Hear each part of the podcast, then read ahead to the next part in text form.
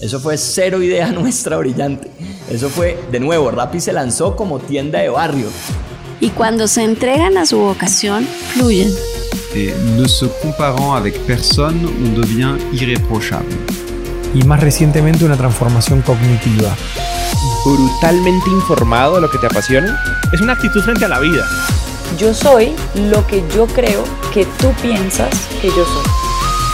Hola, hola, hola. Soy Robbie J. Fry y este es otro episodio of The Fry Show.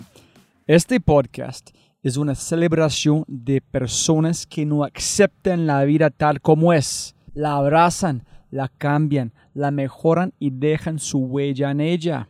In the words of Steve Jobs, they leave a dent in the universe. Esta es una cápsula de tiempo en donde yo pueda aprender sobre sus mindsets, filosofías e historias y compartirlas con ustedes. En las palabras de Larry King, me recuerdo a mí mismo todas las mañanas. Nada de lo que diga este día me enseñará nada. Entonces, si voy a aprender, debo hacerlo escuchando. La historia y el mindset al que estamos escuchando hoy es René Serrano. René es CEO y co-founder de Fondiadora, empresa fintech pionera en México con un modelo de Challenger Bank cuyo objetivo es atender y elevar financieramente a los millones de mexicanos que históricamente han sido desatendidos por la banca tradicional. También Fondeadora está creando la mejor experiencia financiera en México, quitando todo lo cruel de los bancos tradicionales. En solo tres años, ya es la fintech de mayor crecimiento en México con más de medio millón de usuarios activos. Fondeadora, menos bancos, más libertad. Y por favor, por favor, por favor, si tienes un segundo, y obviamente lo tienes porque estás escuchando aquí, echa un vistazo a la cuenta de fondeadora de Instagram. Es impecable, es brutal. En el momento en que comenzamos a hablar con René, supe que había encontrado un amigo. Déjame ser claro, me siento que el 99% de todos mis invitados al podcast son mis amigos. Compartir una conversación íntima con otro ser humano manifiesta una energía única que continúa a través del tiempo. René es diferente, es un amigo interconectado, interconectado con hilos comunes, minimalismo, simplicidad, diseño y autenticidad. Para el mundo, mi podcast es un canal de narrativas legendarias. Para mí, es un constructor de amistades. Algunos de los aspectos más destacados de este podcast incluyen todas las cosas relacionadas con diseño, siendo adquirido por Kickstarter, veneno de sapo psicodélico, ácido, vibradores IoT, Latin Boss Battles y mucho, pero mucho, mucho, mucho más. Este podcast con René trata sobre la construcción de un mindset legendario. Lo que haces importa. Estás impactando a la gente en todas las partes, ya sea que te des cuenta o no. Tú puedes hacer cualquier cosa, realmente cualquier cosa. Lo único que hay entre tú y la grandeza, la convicción, la dedicación a largo plazo, un propósito y mucha, mucha lucha.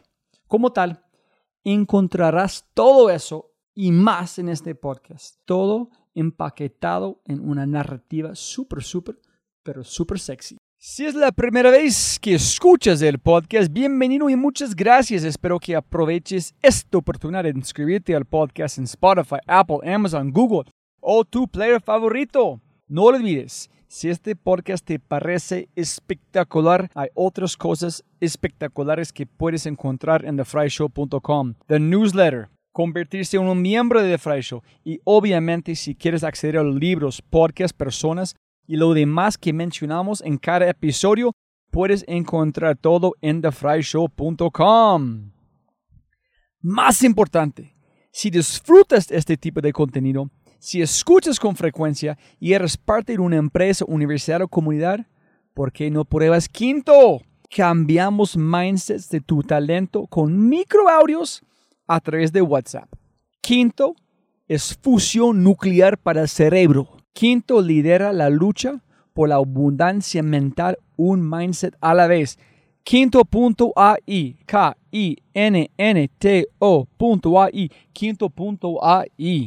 Gracias.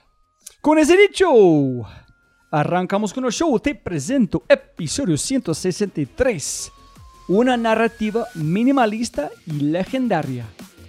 Con el chamán del diseño, el CEO y co-founder de Fondeadora, René Serrano. ¿Tú tienes otras preguntas, René, antes de arrancamos? ¿O otras preguntas para mí o no? No, no, no. La verdad es que he escuchado varios episodios y súper straightforward, muy abiertos todos. Me encanta, me encanta. O sea, la verdad es que eso es lo mejor cuando, cuando es real, ¿no? Cuando no está todo. Como dije, yo vi a alguien mostrando sus tarjetas y dije, uy, puta, eso está muy sexy. Yo fui a tu, tu Twitter, vi algo de simplicidad.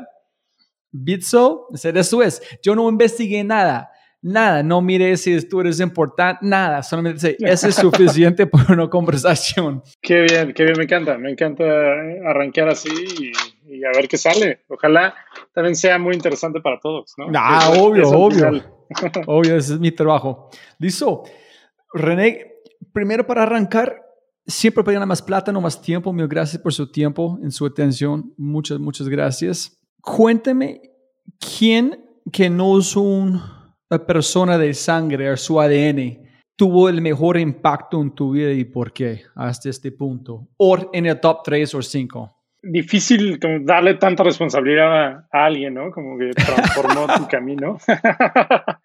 Pero sin duda, haber, haber conocido, y ya te, te contaré, te narraré la historia de, de, de la empresa y un poco de, de dónde vengo y tal, pero haber conocido a mi, a mi socio en el momento en el que lo conocí, en el cómo lo conocí, en cómo terminamos eh, in- integrándonos como si fuéramos una sola persona, sin duda, sin ese momento de mi vida, sin haberlo conocido a él, estaría eh, en, otro, en otro lugar, ¿no? ¿En cómo se llama? Se llama Norman. entiendo algo importante, es que tú dijiste como la misma persona.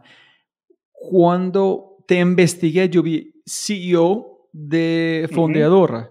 Y nunca Ujú, pensé que otra persona, solamente dije, ok, está suficiente. Y then yo vi otro podcast con Norman, dijo CEO de Fondeadora. Y yo vi en LinkedIn, Sí. los dos dicen CEO, pero no dicen co-CEO. Entonces ya entiendo, es porque es la misma Sí. persona.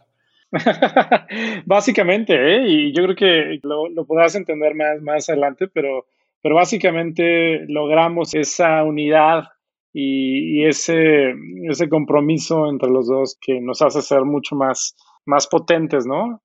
Mm, Entre los dos.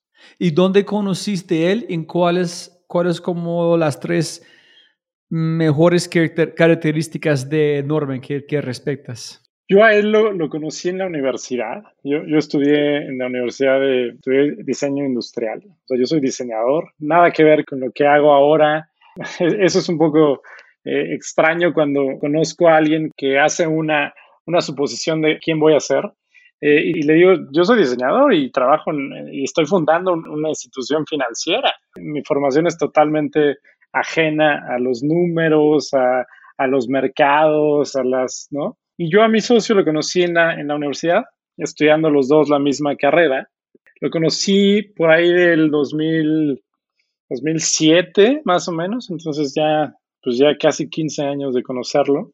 Desde ese momento en el que nos conocimos en el, en el salón de clases, empezamos a trabajar proyectos escolares básicos, muy, muy básicos, juntos, ¿no? Porque o sea, yo muy rápido, al conocerlo, me di cuenta de sus capacidades de, sobre todo de, de vender, de, de, exponer. Y yo, por el otro lado, tengo la, yo le llamo el superpoder y la super habilidad de crear narrativas, de, crear, de contar historias, de, de armar el showcase y que se vea impecable, aunque al final seamos solamente dos personas haciendo algo. Cuando tú lo narras y, eres, y tienes la capacidad de crear una buena historia, parecería que hay muchísima gente detrás, que hay toda una empresa gigante con mucho dinero, pero probablemente no, ¿no? Entonces es la magia de, de, saber contar historias y él es muy bueno también contándolas y, y exponiéndolas, haciéndolas más grandes. Y es una súper habilidad, honestamente, que, que, nos dimos cuenta muy rápido desde que empezamos a trabajar cosas en la universidad. Cuando tú empezaste a armar esta amistad con él es porque vos y él tienes un ego, pensaron que ustedes son mejores diseñadores que el resto, porque yo estudié arquitectura y yo tengo dos amigos Ah. en que hicimos siempre fue, tú sabes, como trabajando sin dormir, pero está- nosotros gastamos como hasta las dos de la mañana esperando a toda la gente salir de la del laboratorio, en pasamos uno a uno como profesores criticando, en, hablando de la, de la estética, del diseño de cada diseño de nuestros compañeros. Eso es que hicimos como una vez cada, cada semana, pero nosotros fuimos amigos por amistad del futuro de diseño. Entonces no sé por qué, cuál fue las características de Norman, porque ustedes son... La verdad es que nunca, nunca me lo había puesto a preguntar, eh, a, pe- perdón, a pensar de, de forma profunda, pero ahora que lo dices, o sea, yéndonos más a la, a la parte humana, creo que en, en el caso de, de Norman, ambos compartimos valores fundamentales, los famosos foundational values, eh, los compartimos y tenemos una visión como del muy largo plazo, ¿no? Entonces yo al final sé que lo que haga con él, ya sea una, una empresa, un proyecto de la escuela o la, la misma amistad, va a durar mucho, ¿no? Entonces tengo mucha, como que le tuve mucha confianza por, por esos valores que compartíamos y entendí muy rápido, yo creo que entendimos más bien muy rápido los dos, pues que íbamos a hacer antes que cualquier otra cosa, de socios, eh, empresarios, íbamos a ser amigos, ¿no? Y eso, eso es lo más importante y lo más, y lo más fuerte, ¿no? Tener, tener un amigo en el que confías y en el que además compartes valores muy básicos. Puedes ten- puede él tener otra visión del mundo, puede tener otras afiliaciones políticas, eh, opiniones de ciertos temas, pero al final los, los core values son, son los mismos y eso es lo que, lo que te permite conectar a ese nivel con alguien. ¿En qué son esos core values? Yo creo que uno es este de, de valorar la amistad por sobre cualquier otra cosa. Yo sé que cuando tenga algún problema y ha pasado, ¿no? No es algo que yo piense en mi imaginación nada más. Él va a estar ahí, él va a estar ahí viendo cómo ayudarme, como siendo esa, esa doble persona que hace que yo sobresalga, ¿no? Que yo crezca. Entonces yo creo que eso es lo, principal. O sea, compartimos mucho ese valor de, de amistad. El siguiente, creo que él creció con muchísima abundancia económica. O sea, viene de una familia muy importante de México, tuvo todas las comodidades posibles. Eh, yo también, o sea, yo, mi origen es con bastante privilegio, no, al nivel de él, porque sí es, una locura, pero los dos somos, compartimos este valor de, ser generosos en el sentido amplio de la palabra, ¿eh?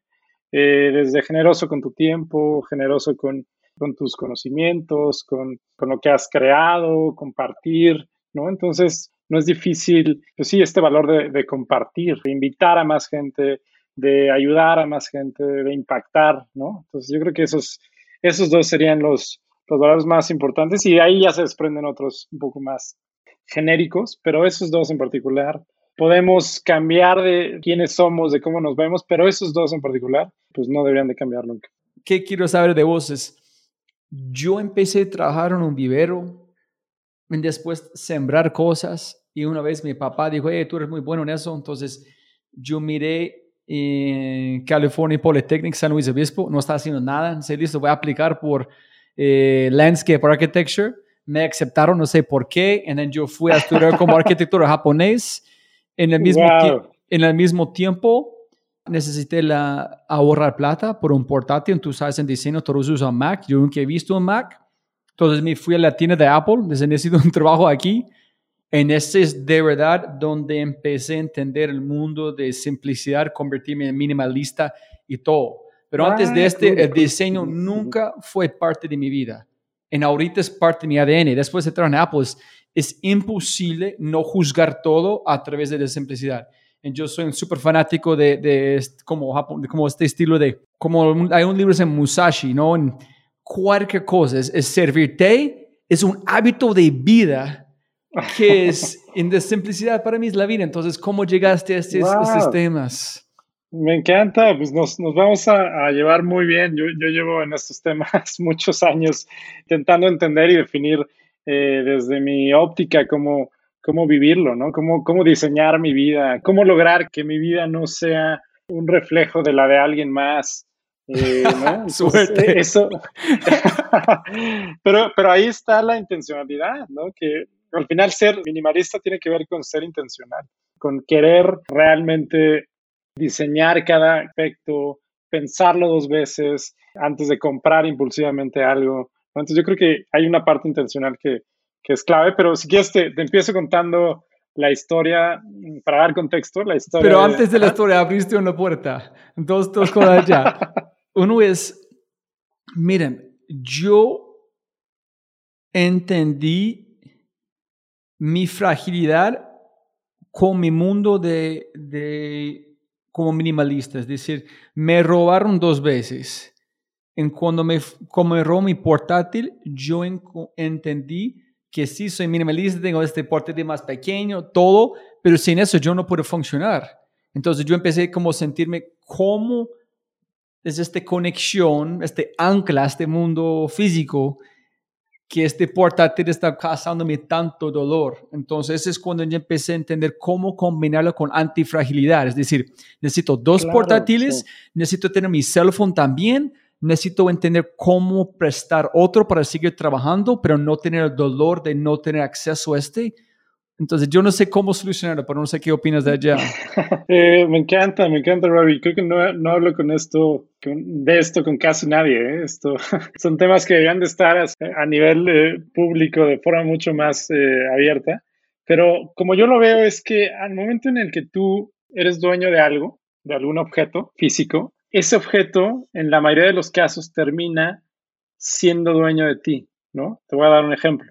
¿Qué pasa cuando toda tu vida te contaron que tú tenías que ser dueño de, una casa, ¿no? Para poder demostrar cierto éxito en la vida, pues necesitas demostrarlo con una casa, ¿no? Comprándote tu primera casa, tu primer apartamento, lo que sea. Esa es una historia que te contaron desde tus papás, desde la- el marketing, desde tu misma red que vas creando de- a lo largo de tu vida. Te contaron esa misma historia. Entonces llega el momento en el que puedes comprarte esa casa, ¿no? Te la compras, Ahora no nos vamos a enfocar en los detalles, si es bonita, si es grande, si es cara, no importa, terminas comprándote esa, esa casa y ya eres propietario de una casa, ¿no? ¿Y qué pasa cuando esa casa se empieza a adueñar poco a poco de tu vida? De repente, pues tienes que pagar una hipoteca durante 30 años, ¿no? Entonces esa carga mental, esa nube enorme de una hipoteca, pues empieza a adueñar de ti. Cuando empiezan a fallar cosas dentro de tu casa, que el gas, que la tubería de no sé qué, el excusado y la conexión falló y inundó el, el departamento de abajo, y empiezas a tener una carga muy, muy pesada por ser dueño de esa propiedad, ¿no? Por tener algo que tú pensabas que te iba a liberar y que era un símbolo de estatus y tal, termina adueñándose de ti, ¿no? Y eso lo puedes trasladar a, a un coche, a una persona incluso, ¿no? Entonces tienes que tener muchísimo cuidado de saber dejar ir, ¿no? En tu caso, cuando te, te robaron, es un ejercicio de saber dejar ir y, entender que las cosas no te tienen que poseer a ti, ¿no? Tú eres dueño de, sí, de este objeto, pero este objeto no se puede convertir en la razón por la cual no tengas o pierdas tu paz mental, etcétera, ¿no? Es, es ese ejercicio de saber dejar ir y, y saber decir, si hay un incendio en mi casa, ¿qué es lo único que me llevaría? ¿Me llevaría todos estos libros? No podría, me muero, ¿no? Porque no, no puedo cargarlo todo. ¿Qué me llevaría? Tal vez nada, y está bien. Y se va a quemar y va a quedar ahí y, y vas a tener algún recuerdo o no, y no pasa nada, ¿no? Creo que va por ahí. Pero ¿qué haces cuando depende de una tecnología, pero como te pierdes una funcionalidad? ¿En cómo aplicas esta funcionalidad a la minimali- ser minimalista o la simplicidad?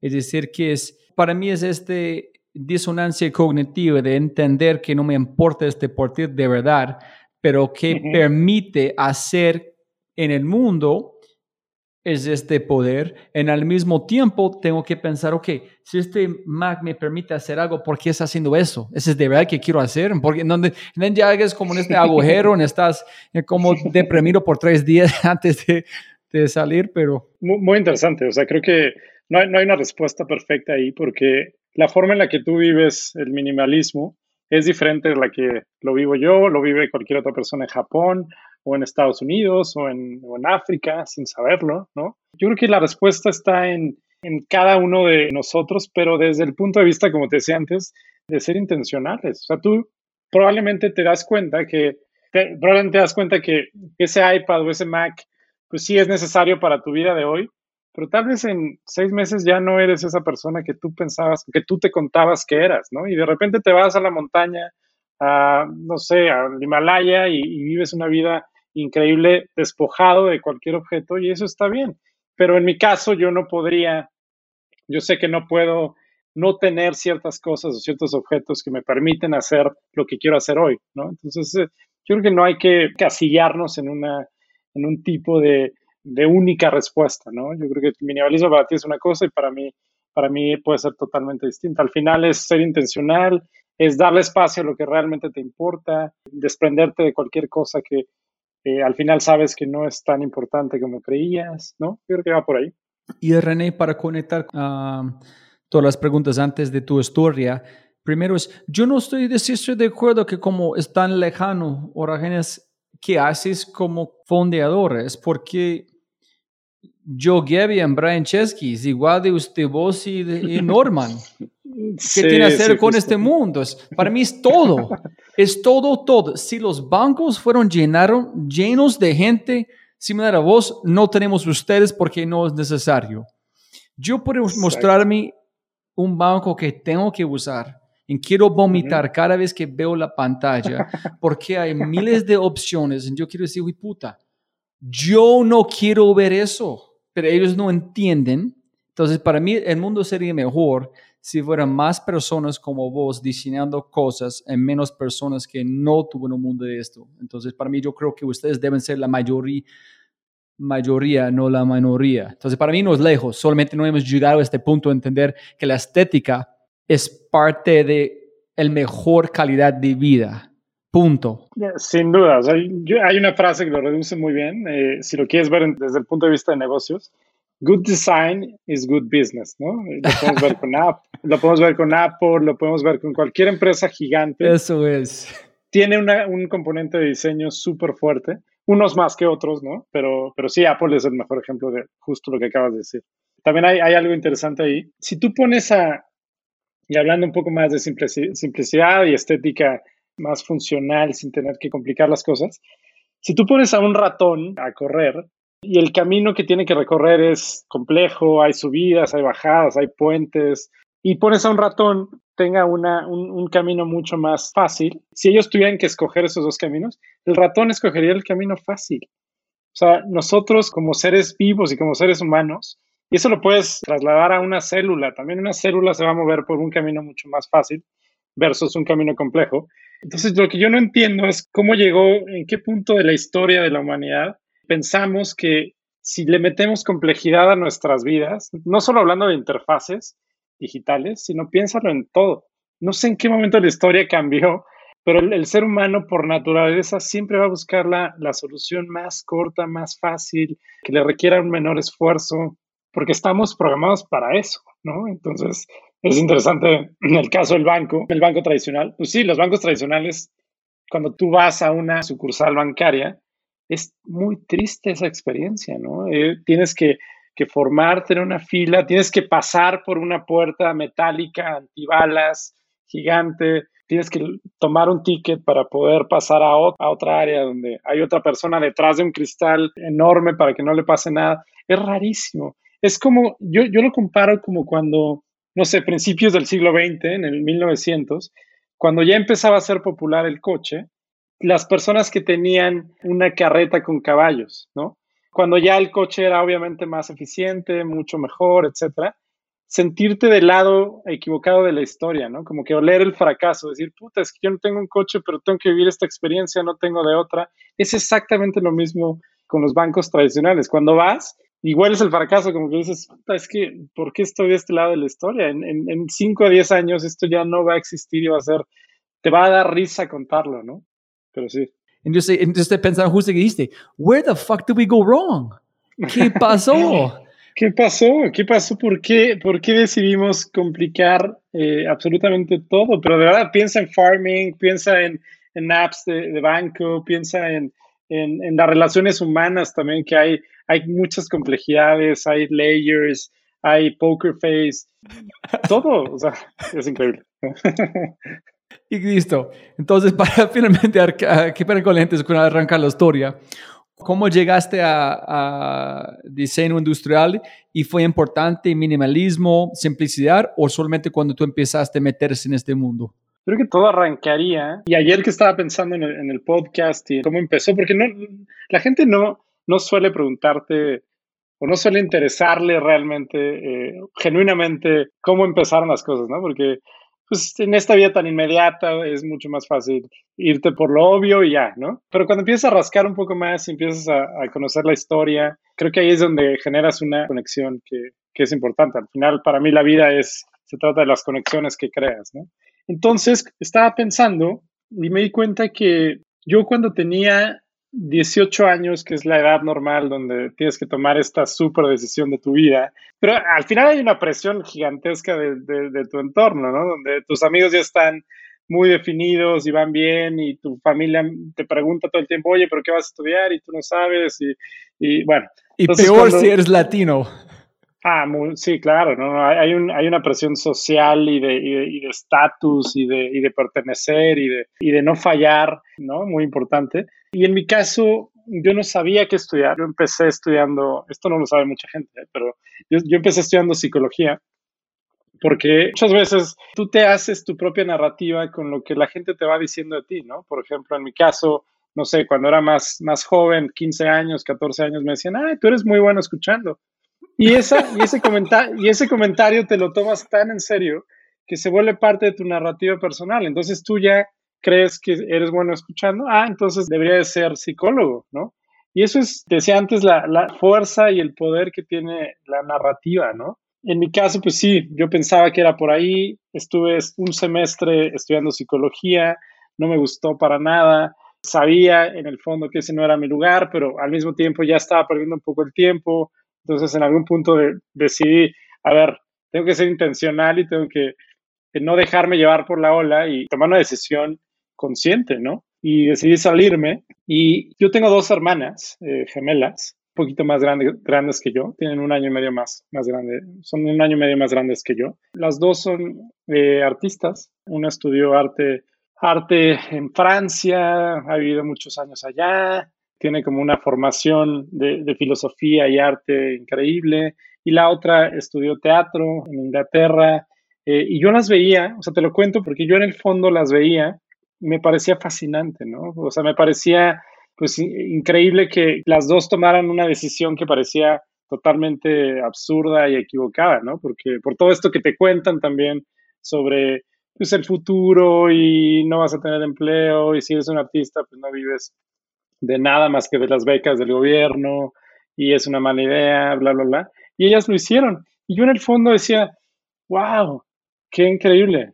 Probablemente nunca se los dije directamente y debería hacerlo, pero yo admiraba mucho ese coraje de, haber dicho, quiero hacer esto y esto es mi pasión y voy a, voy a escucharlo y voy a arriesgarme a hacerlo. Sin, se fueron sin dinero y ellas hicieron su camino increíble. Cuando decido cambiar totalmente forma de pensar y digo, ¿por qué no hago lo que me siento que me gusta? Yo como a los 15, 16 años, recuerdo perfectamente, mi, papá ha estado toda su vida involucrado con libros, estuvo en, importantes compañías editoriales, entonces en mi casa siempre hubo libros y recuerdo mucho libros que nos traían de esos coffee books grandes eh, y, me, acuerdo muy bien de, de varios con temáticas de diseño, a mí me parecía fascinante y cuando empezaba como a ver estos libros sobre diseño, como que me transportaba a otra, a otra realidad, el tiempo pasaba más rápido. Mi papá también es muy fanático de los objetos, ¿no? De, me acuerdo perfectamente de, cómo cada, cada objeto, desde sus gafas o su, ¿qué más? O su, o su turntable, tenía un diseño. O sea, como que yo lo veía y lo comparaba sin saber mucho de, objetos, pero lo, lo, podías comparar y decías, esto se ve mucho mejor y esto funciona mejor y tiene, dura más, ¿no? Sin entender todavía la profundidad. Y de repente, como a los 15 y 6 años, me acuerdo muy bien que me empezó a gustar mucho por un programa de, la BBC de, Londres, de un viajero que iba siempre a los flea markets en las ciudades en los que, a las que viajaba. No es un programa conocido ni nada, pero me, pareció fascinante esa vida de buscar objetos que por alguna razón te gustan.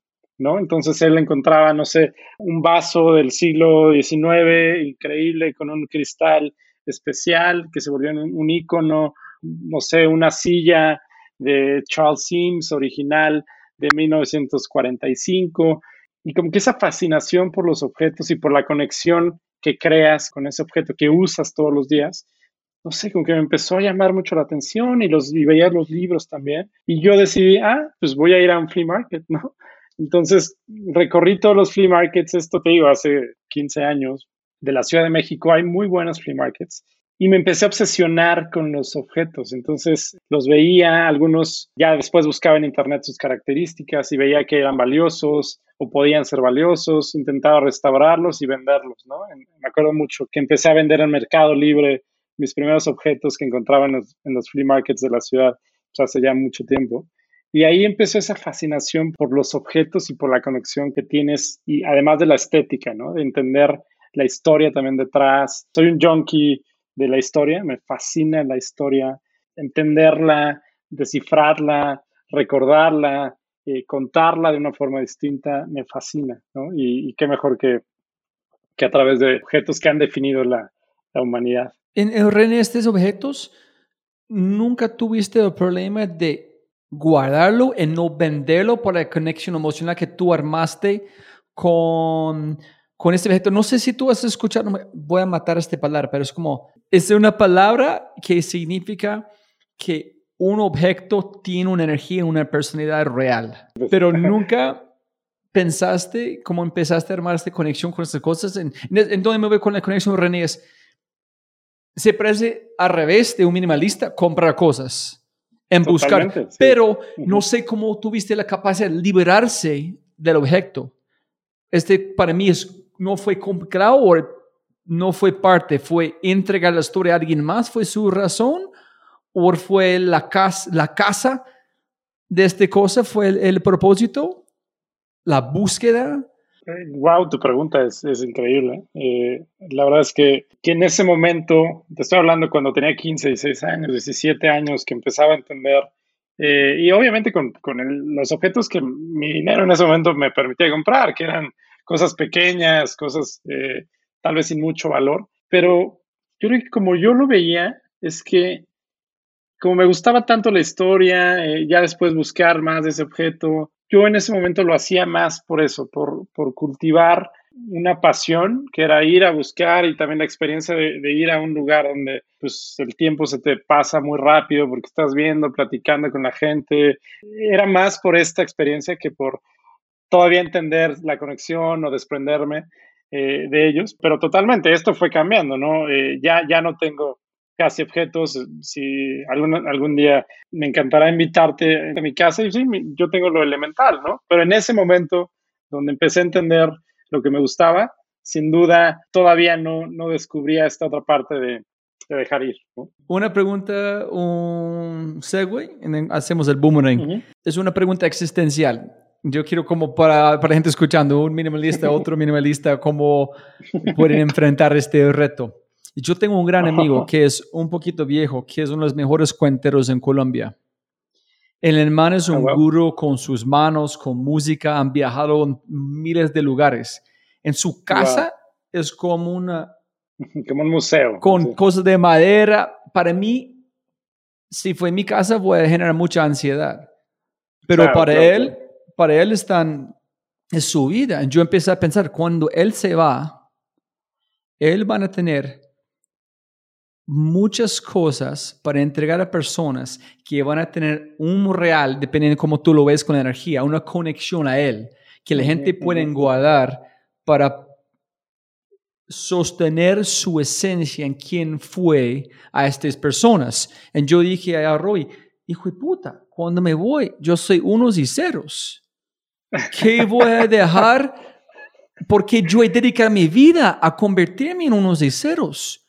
Y este es cuando, en cuando yo arranqué con podcast, para mí un propósito fue armar un museo digital para mis invitados para vos. Entonces, cuando tu familia en cualquier momento escuches, es como tú estás parar un momento de tiempo. Este fue René, en este momento en tiempo, como un ser humano en su evolución. Entonces, guardaron este museo virtual. Yo pensé, wow, mis hijas pueden volver en seis años de tiempo, en escuchar mi podcast, en escuchar Robbie, evolucionar como un ser humano. Entonces yo empecé a sentirme bien, que mi podcast es este museo de cosas. Legado. Sí, para mis niñas, que sí son unos ceros, pero tiene emoción, tiene sentido, tiene amistad, yo hablo de ellas. Entonces no sé cómo tú lo ves de, de no tener cosas en cuando te vas, ¿qué vas a dejar?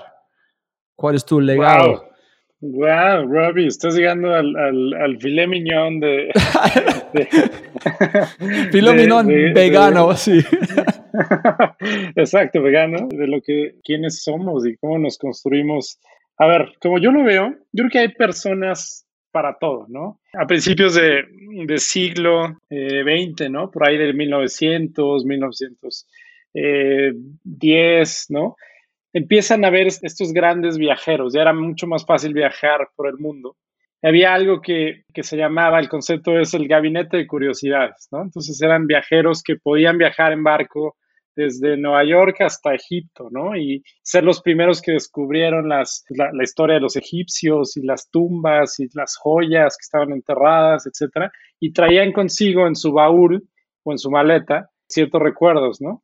Y de repente estos grandes viajeros y abriendo su casa como si fuera un museo donde la gente podría escuchar la historia del viajero y conectarse con esos pequeños objetos y decir, wow, esto está pasando al otro lado del, del mundo. Esos primeros coleccionistas, pues gracias a ellos, pues ahora los museos, conocemos ahora los museos con las colecciones más increíbles y puedes regresar a la historia, puedes conectarte. Entonces es muy importante. Yo creo que uh, te voy a contar una, una anécdota. Un, viaje que hice, mm, estuve viviendo un tiempo en Chile y un viaje que hice a, la Isla Negra, así se llama, en, Chile, que es donde vivía donde Pablo, vivía Pablo Neruda. yo, yo, tuvo, yo, no, no, hermano, tenemos que hablar. Sigue con la historia, ya te cuento. Sigue, sí. Wow, pues, pues yo decía, este cabrón que además, pues escribe bien, pero eso, eso en ese momento no me importaba.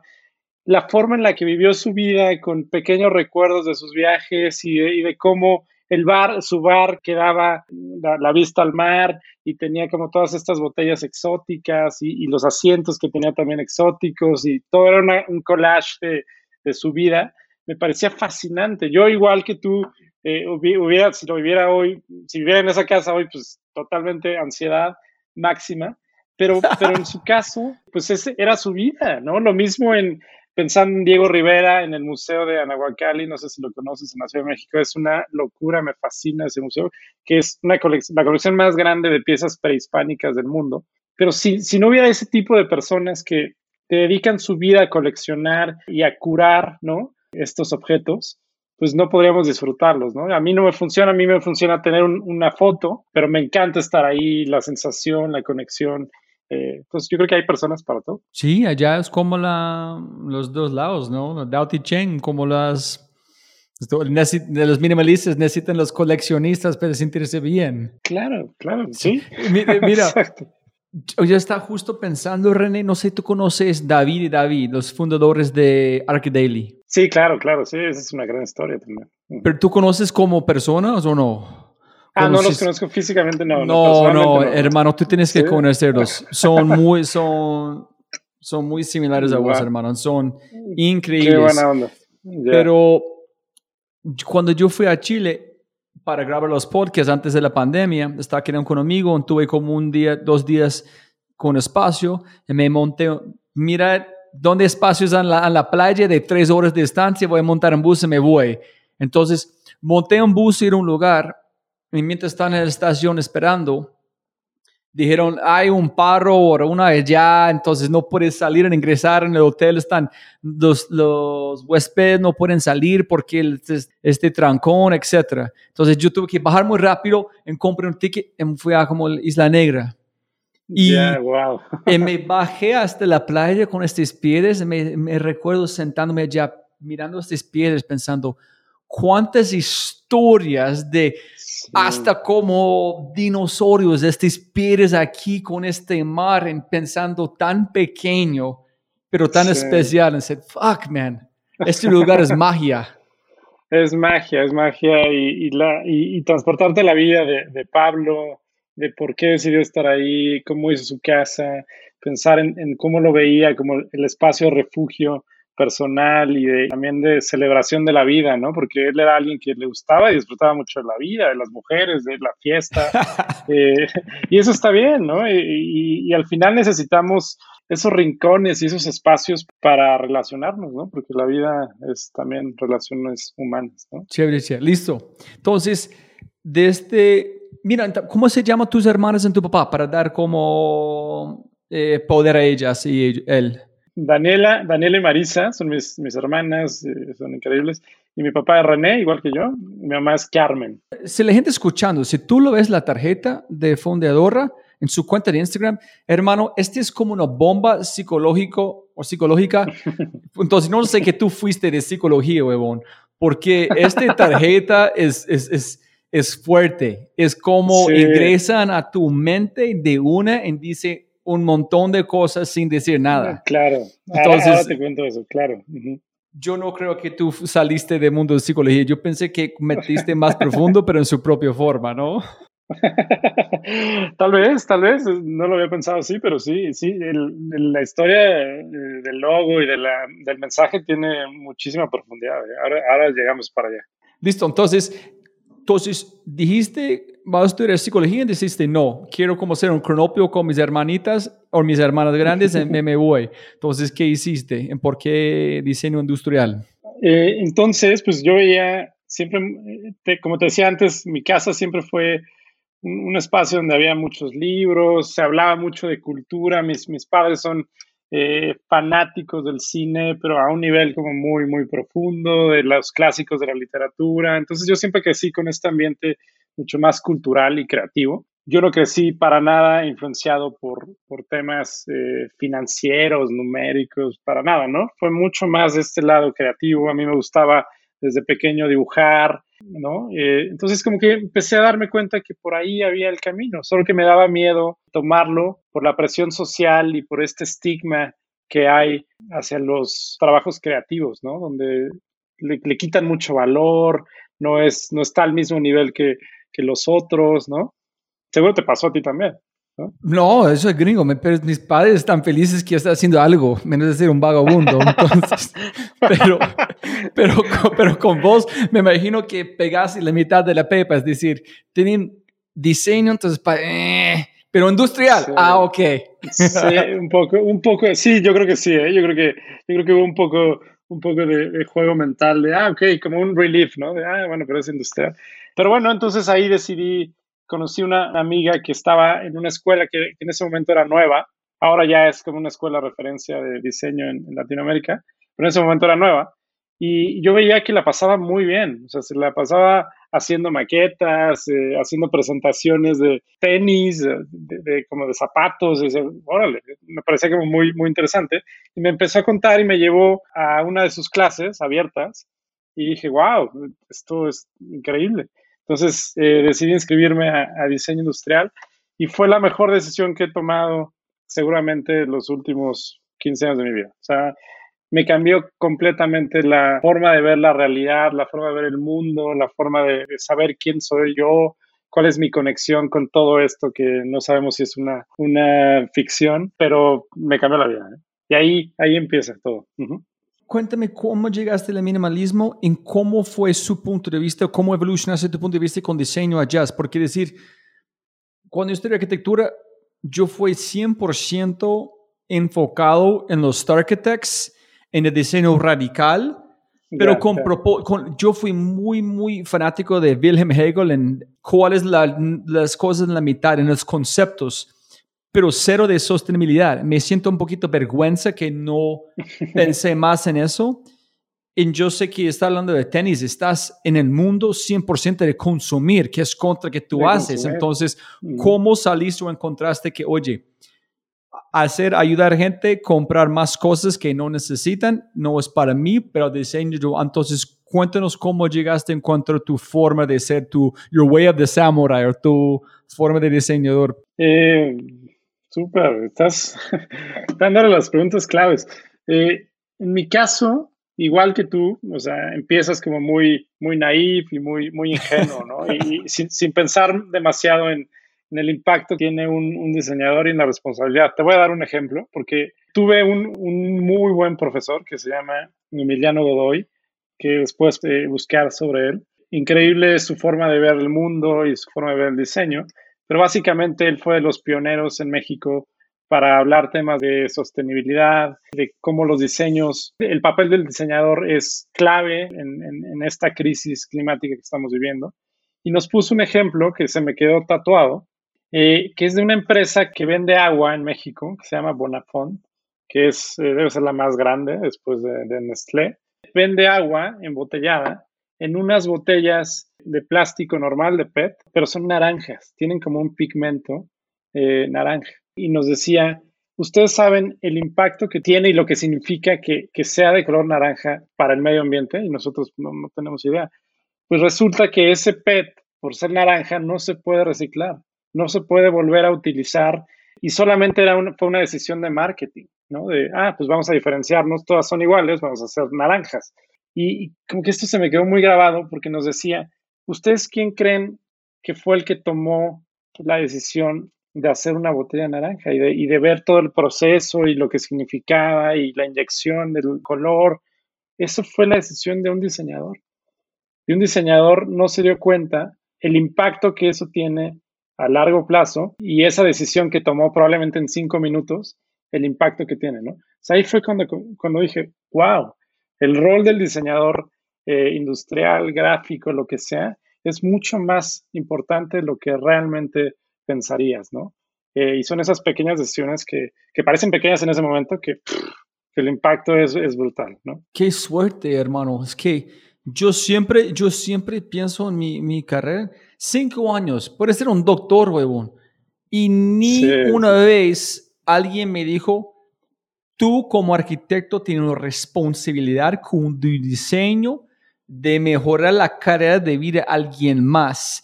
Y ni una vez alguien me preguntó, ¿qué estás comiendo? ¿Cómo está tu salud? ¿Necesitas hablar con un psicólogo? ¿Cómo estás con tu ansiedad? Ni una vez.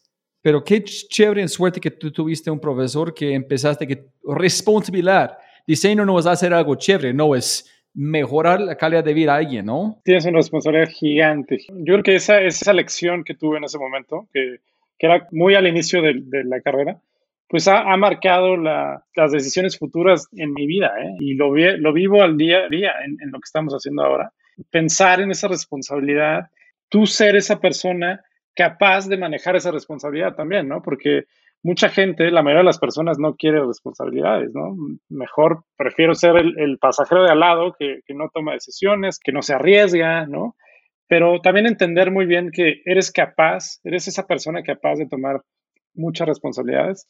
Eso también lo entendí muy rápido y me ha servido muchísimo. No, hermano, que sí, posiblemente vos naif y yo estúpido, porque tú evolucionaste mucho más rápido que yo, hermano.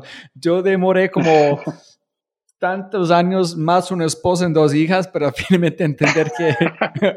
Entonces, mi, mi, mi, curva de aprendizaje fue mucho más largo que vos. Entonces, listo. Estás allá estudiando, haciendo sus proyectos. ¿Cuándo fue el click? ¿Cuándo empezaste con esta plataforma y cómo fue los próximos pasos en, en, su aventura? Muy bien, pues te, te voy a contar la historia completa, eh, sin Eso. censura, de, de, cómo inició todo. Después te mando un par de imágenes que te van a servir para ponerte más en contexto. Pero básicamente cuando estaba en el último año de la carrera, pues tienes como 22 años, ¿no? 23, 22, 23 años, habiendo conocido a mi socio, ya habíamos trabajado cosas escolares y tal.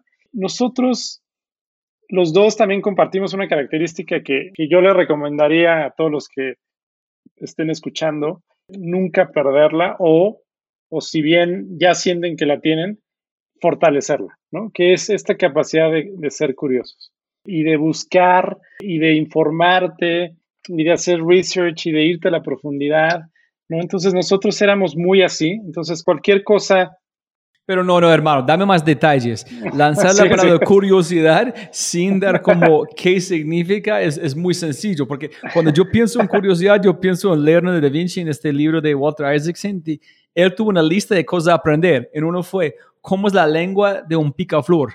Es, este man fue curioso, huevón. Es pensar en este, ¿qué significa curiosidad? ¿Cómo cómo puedes construirlo, cómo puedes manifestarlo, cómo puedes mejorar, cómo puedes implementar como por una práctica de vida? Mm, yo creo que tiene que ver con, con, tu capacidad de constante de asombro, ¿no? Entonces lo dices bien, si tú ves a un colibrí y, quieres saber por qué, a qué velocidad se mueven sus alas y, a qué velocidad eh, abre su boca y tal, es esta capacidad de asombrarte, ¿no? Constantemente. Y es como ser niños, como los niños, como tus hijas, que que se sorprenden por cómo nació la, hoja nueva en una planta. Dicen, ah, ¿cómo, no? Como no perder esa, esa inocencia de la vida, ¿no? De, la vida cotidiana y de, los, de las cosas simples.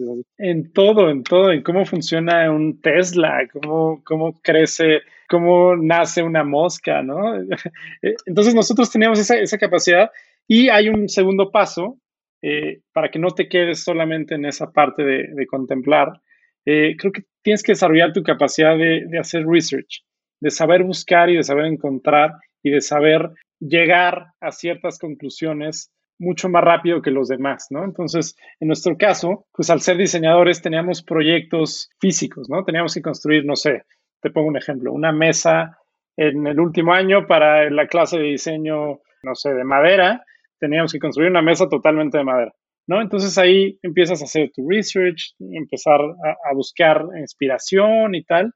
Y de repente nos dimos cuenta que en México, porque nos pasó a nosotros directamente, había un gap muy, muy claro, muy evidente, entre todos estos creativos que existen en México, porque, porque de verdad México es un país, y Latinoamérica en general, muy creativo, o sea, donde hay, hay una producción creativa constante, ¿no? Hay buenos músicos, hay buenos eh, cineastas, hay buenos diseñadores, hay arquitectos increíbles, pero hay un gap muy claro donde toda esta creatividad, todo este, este capital creativo se pierde y se queda ahí en las escuelas y no se expone. No hay un programa de gobierno que impulse el diseño, por ejemplo, que, o un premio de arquitectura nacional, no existe. O sea, sí hay, un gap clarísimo de, y, de, y, de, menospreciar este capital creativo que es valiosísimo. Piensa en, las grandes potencias, en, en, Francia, en Estados Unidos, en países que, que tú admiras desde, desde un punto de vista como fanático. Puta, pues admiras a sus músicos, a sus diseñadores de modas, a, a su producción cinematográfica.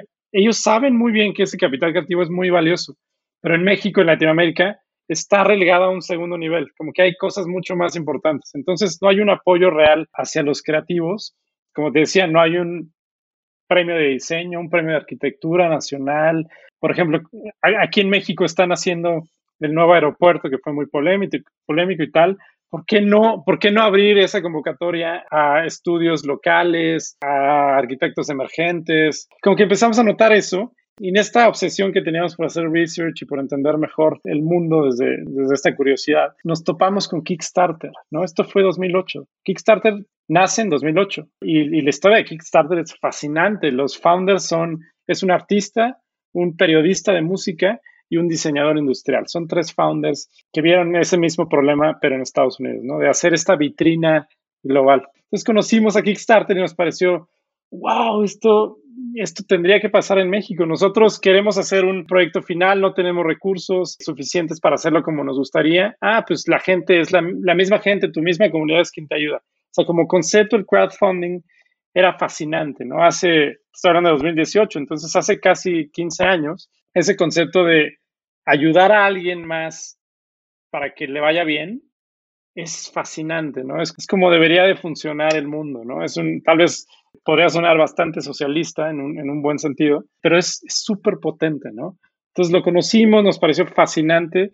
Obviamente no, estoy hablando de 2010 más o menos, eh, ya cuando decidimos, ¿por qué no hacemos esto en México? Nosotros teníamos un proyecto final de la clase de robótica, mi socio yo, Norman. Esto era, era una de mis clases favoritas, robótica, era trabajar con Arduino y nosotros hicimos un dildo, un dildo inteligente, un dildo conectado, era un Arduino. Te tengo que enseñar la foto, luego te la, te la voy a mandar por WhatsApp y la puedes poner donde quieras. Era un dildo conectado a un Arduino que a su vez el Arduino estaba conectado a Twitter, ¿no? ¿Y cuántos A-B tests hicieron por eso? ¿Cuántos, no, cuánto, cuánto, cuánto, ir a la calle a hablar con clientes potenciales? eh, ¿Cuántos no, MVPs? Está, eh, pero, pero, piénsalo así, a ver, estoy hablando de Internet of Things hace 15 años, entonces ahora es mucho más común, obviamente. Pero, pero hace 15 años hacer esto era... era pero era muy decir un detalle, este, ¿quién tuvo la idea? Fue un chiste que dice, no, de verdad este sería genial, ¿por qué no? Entonces empezaste a verlo con anatómicamente, o fue, ¿por qué no? Pues yo creo que fue entre un chiste y esta locura que, que, tienes de crear cosas interesantes. Y en ese momento, 2010, 2011, el Arduino era como que lo, el gran momento para los, los ingenieros, ¿no? Como de poder hacer lo que quieras desde un microcontrolador pequeño y lo puedes meter a donde quieras. Entonces era como las posibilidades son infinitas. Y estaba muy de moda y había como mucha información. Y yo creo que fue como un, un chiste y funcionó. Y de repente teníamos, le llamamos Teledildo. Eh, la, la, la, cuenta de Twitter creo que ya, ya, está bloqueada, pero lo que pasaba era, y también había como un, una historia filosófica según nosotros, de conexión entre el Internet y la parte física, y si tú estás de viaje y tu novia no está contigo físicamente, pero sí en, por medio de, de bits, ¿no? De unos y ceros, o había como una, una narrativa. Pero lo que hacía era, si tú tuiteabas arroba, si mencionabas arroba teledildo, el, el dildo se prendía, ¿no? Empezaba a vibrar. Ese era el, el proyecto. Hay unas fotos increíbles, de verdad, las tengo que enseñar. y lo que dijimos le pareció muy chistoso a, a nuestro profesor y dijo, wow, lo voy a, me encantaría como exponerlo en el, al final del año con el consejo directivo de la escuela y bla, porque me parece como, como un buen resultado de, de fin de, de, de cursos y lo expusieron y causó como mucha sensación, tanto buena como mala, porque ver un, un pene gigante de plástico es muy gráfico. ¿Qué color? Era, era, blanco, pero teníamos ah, uno de madera también. No. eh, te voy a enseñar la foto, de verdad. Eh, entonces, como que ahí nos entró un chip de, wow, podemos hacer cosas, ¿no? Podemos hacer cosas que, que pueden sonar locas, pero que en una de esas se convierten en una, en una buena idea. O sea, recuerda, 2011, eh, en Latinoamérica esto no se, no se hablaba de startups, no se hablaba de crowdfunding, fintech, eso no existía. Esto es 2011, es una etapa muy oscura todavía de Internet donde la gente en, en, México no compraba boletos de avión por Internet, todavía ibas a una oficina con una señora que te buscaba tu vuelo, ¿no? Estoy imaginando, castigo es incorrecto, es que todos los proyectos que salen en un espacio de libertad completo de diseño industrial terminan cuando vas a graduar tienes que ir a un lugar real en trabajar. Menos de dar permisión que posiblemente este diseño puede ser un mecanismo de su propia empresa. En Kickstarter es la forma de no hacer la tradicional, en seguir con este, este, este teledildo que puede ser espectacular, armar un negocio completo, pero sin Kickstarter es imposible. Exacto, pero eso lo entendimos, eh, lo, lo, lo dijiste tal cual, pero eso lo entendimos eh, después, ¿no? Al, al inicio era como una idea escolar que queríamos a, hacer más grande, ¿no? Obviamente dijimos, a ver, esto puede ser interesante y si, y si lo hacemos en grande y si esto se vuelve un producto terminado, un producto real. No producto, pero el, el negocio. el, sí, el negocio, sí, sí, sí lo pensamos así y a, tal, tal, vez totalmente ingenuos y, y ya suena, o sea, ya los dildos vibran y ya los puedes conectar a internet, pero en ese momento nos parecía muy, muy como revolucionario y ya conocíamos Kickstarter porque repito, éramos muy, muy obsesivos en, conocer qué estaba pasando, el research y tal. Y les escribimos un mail. Ellos llevaban apenas dos años en el mercado, tres años como máximo. Eh, ya habían pasado proyectos increíbles a través de Kickstarter. Por ejemplo, el primer reloj inteligente que se llamaba el Pebble, ese que después ya es una compañía también con una historia fascinante que terminó eh, desapareciendo, pero fue, fue antes del Apple Watch, antes de los Androids, fue un, una revolución increíble y pasó por Kickstarter, muchos proyectos, ¿no? Les escribimos y les dijimos, ah, somos un par de mexicanos, diseñadores. Como era una página, una página abierta, cualquier persona podía subir su proyecto, creímos que era totalmente viable, que era totalmente posible subir el teledildo desde México y que la gente uniera y nos diera dinero para llevarlo a cabo. Era, en nuestra cabeza era totalmente posible y les escribimos directamente, había una, una forma directa de escribir para poder presentar un proyecto y, nos contestan, wow, jajaja, nos encanta el, el, proyecto, pero no, no podemos recibir todavía, recuerda, llevan un par de años operando, todavía no podemos recibir proyectos que, nos, que estén fuera de Estados Unidos. Ustedes deberían de hacer una empresa en Estados Unidos, no sé qué, bla, bla. Entonces lo empezamos a ver todo totalmente complicado y dijimos, puta, pues no, no, no se puede por Kickstarter, pero ¿qué hacemos? ¿Por qué no? ¿Por qué esta idea de conectar la creatividad con la gente, con la gente que quiere apoyar creatividad o que quiere conocer cosas nuevas. ¿Por qué no pasa en México? ¿Y qué pasaría si existiera esta plataforma en México? El mexicano promedio sería capaz de ayudar a alguien a que le vaya bien. O sea, como que nos hacíamos estas preguntas y con total ingenuidad, inocencia y, estupidez dijimos, hagamos un Kickstarter en México.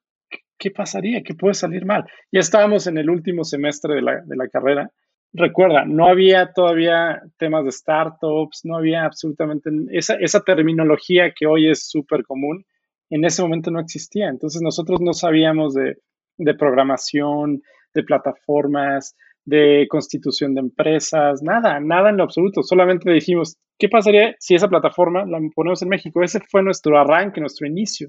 Y en el 2011 dijimos, hagámoslo. No tenemos absolutamente nada que perder. ¿Cómo lo vamos a hacer? No tengo idea. ¿Por qué ustedes no decidieron, este es un buen negocio, armamos en los Estados Unidos y hacemos cualquier cosa? Con los recursos de sus padres, algo para mí es buena, viable. Y renunciar eso para armar una plataforma digital que es afuera de que ustedes hacen, es mucho más lejano, complicado de solamente llevar este negocio hasta Kickstarter.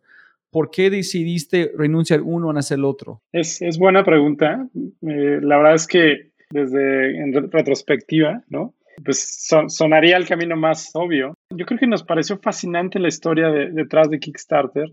La historia, sí, nos pareció fascinante a esos tres amigos que se conocieron en no sé qué.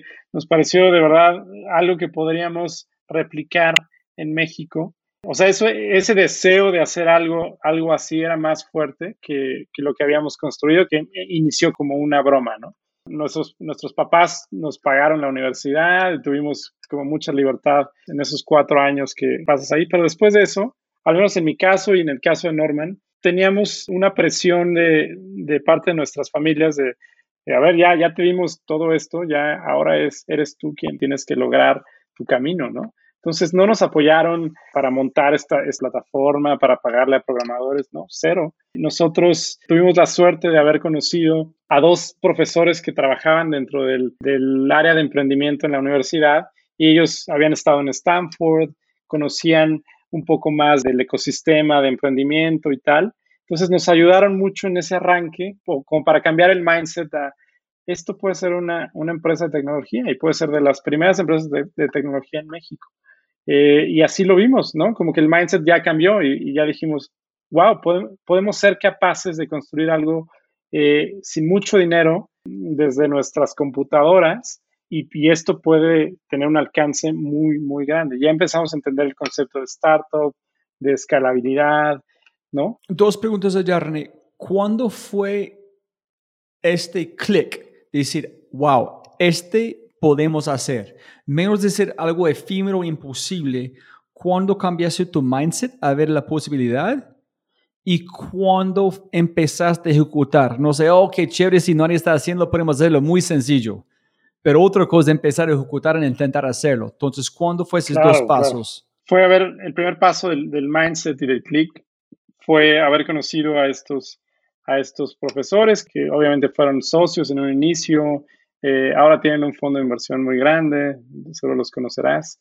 Son los de OLVP. Ah, ok. Eh, Federico. nosotros arrancamos. Federico y Fernando. Ah, shit. ¿Ellos fueron profesores en tu escuela? Sí, eran, estaban a cargo del área de emprendimiento en, nuestra oh, escuela, como el Entrepreneurship Center de la escuela. No tenían para nada un, un, fondo, no sabían, yo creo que no sabían ni qué era un VC Fund. Eran tiempos muy, muy, muy, muy oscuros de, de verdad del ecosistema, ¿eh? donde no había nada, nada, Pero nada, qué nada, chévere entender otro aspecto de México en estas personas que es que no siempre estoy entendiendo como la mindset, porque nosotros trabajamos en mindsets, es decir, si tú escuchas que es posible, puedes hacerlo, pero si tú nunca, como dijo Freddy Vega, si tú no sabes ni siquiera cómo se llama, ni siquiera puedes aspirar no, a ello. No puedes llegar, no puedes llegar. Claro, eso es. Un saludo a Freddy, es un buen amigo y es increíble. Eh, totalmente de acuerdo. O sea, tiene que haber un primer, una primera ventana donde te, como que entraste a ver que había algo diferente, ¿no? Y ahí es cuando ya dependerá de ti y tú ya construyes tu propia historia. Pero si no hubo ese pequeño espacio, eh, pues no, no llegas, no llegas. Y, por eso es triste que en nuestros países, en Latinoamérica, que las oportunidades están muy cerradas para la mayoría. Y esas pequeñas ventanas no existen para la mayoría. Por eso es, es, muy importante y tenemos una responsabilidad muy grande, quienes sí hemos tenido esas, esas oportunidades y esos accesos, esas ventanas, eh, abrirlas a, a, a, más gente. ¿no? Es muy, Eso, muy esa es la razón de este podcast. Yo estoy muy cansado en Colombia que toda la gente señalando y celebrando a los gringos en otras personas, ni ni exacto, exacto. entonces miran tú no sabes qué, quién es Freddy cómo tú conoces este fútbol persona futbolista pero no esta persona que es caminando en tu país y le dije voy, sí, a, no, no, voy a abrir ventanas si puedo inspirar una persona en convertir en otra fundadora hice mi trabajo por vida. Pero esta razón es una ventana. Solamente decimos una ventana. Una ventana y bueno, claro, hay, hay otras eh, cosas que necesitas, habilidades que vas formando, pero en nuestro caso no teníamos, no teníamos apoyo de nuestros padres económicamente que nos dijeran, ah, ahí te van 100 mil dólares, no, para nada, o sea, de verdad, eso, eso quiero dejarlo como muy claro. Teníamos un poquito de ahorros, nosotros arrancamos la empresa con exactamente 1.500 dólares, que es lo que te costaba en ese momento constituir una sociedad, hacer una empresa, que fue lo primero que hicimos sin saber por qué, la verdad, pero estos profesores nos dijeron, ah, esto se tiene que hacer así, ¿no? Para que te dé seriedad y tal. Entonces, 1.500 dólares y después conocimos, eh, como éramos muy activos en Twitter y nos gustaba mucho estar enterados, pusimos un tweet, me acuerdo perfectamente, buscando un programador, ¿no? Entonces era un tweet que decía, la primera plataforma de crowdfunding en México o el Kickstarter de México, una cosa así. Eh, busca a su programador, no sé qué. Y conocimos a alguien por razones, la verdad, que escapan a mi entendimiento hoy. Le llegó el tweet a, a nuestro programador, a nuestro primer programador en ese momento, que ahora es un súper amigo y que trabaja todavía con nosotros. Pero le llegó a él y lo vio y él dijo, yo, yo, a ver, no soy experto en nada, en ninguna tecnología en específico, pero pues más o menos le sé ahí porque he trabajado en bancos y tal. Y yo, ok, adelante. Y es un tipo también con una historia espectacular, autodidacta, que viene de Oaxaca, no estudió nada en absoluto. Eh, increíble, una historia increíble. Se llama Froilán, Freud. Entonces arrancamos y, y hicimos yo, pues diseñador, a mí siempre me ha gustado la parte digital y ahí más o menos moví, le movía bien a, a Photoshop. Entonces hice un, un, logo muy malo que ahora lo veo y ahora veo mi, mi mock-up y parece de verdad una página de, del gobierno de, de Cuernavaca. Así. mal, mal. Pero bueno, pues en ese momento me parecía lo máximo y me encantaría mandarte, te voy a mandar una colección de imágenes para que puedas conectarte con la, con la historia.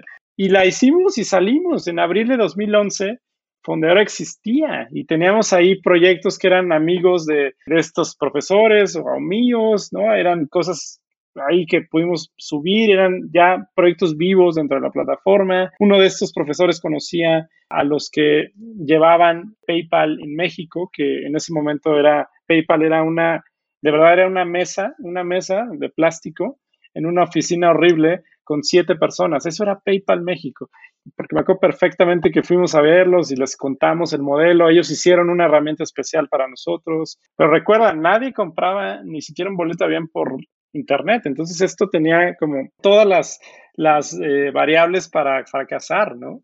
Y nada, pues lo empezamos a promover por todos lados, empezamos a entender muy bien este sentimiento de comunidad y tú lo vas a entender bien porque al final los creativos, los arquitectos, los diseñadores, los músicos, los cineastas, los artistas en general, son comunidades y son los que se apoyan entre sí. Por ejemplo, un amigo cineasta que tú tengas, tú vas a ir a ver su película o algún arquitecto que te guste mucho, que, hayas estudiado con él o, o, la razón que sea, vas a celebrar su, su trabajo, lo vas a ir a ver o lo vas a promocionar, porque hay una conexión, como que los, entre los artistas se entienden, ¿no? Empezamos a crear una comunidad increíble de, de creativos y eso lo entendimos muy rápido, porque al final, ¿quiénes van a apoyar a estos artistas, a estos creativos? Los mismos creativos, ¿no? Porque entienden muy bien la necesidad. Pero bueno, primer año, fracaso total, no funcionó nada en absoluto. Crowdfunding en México parecía una estupidez a nosotros, como no había nada de startups en ese momento, ya empezaba como a hacerse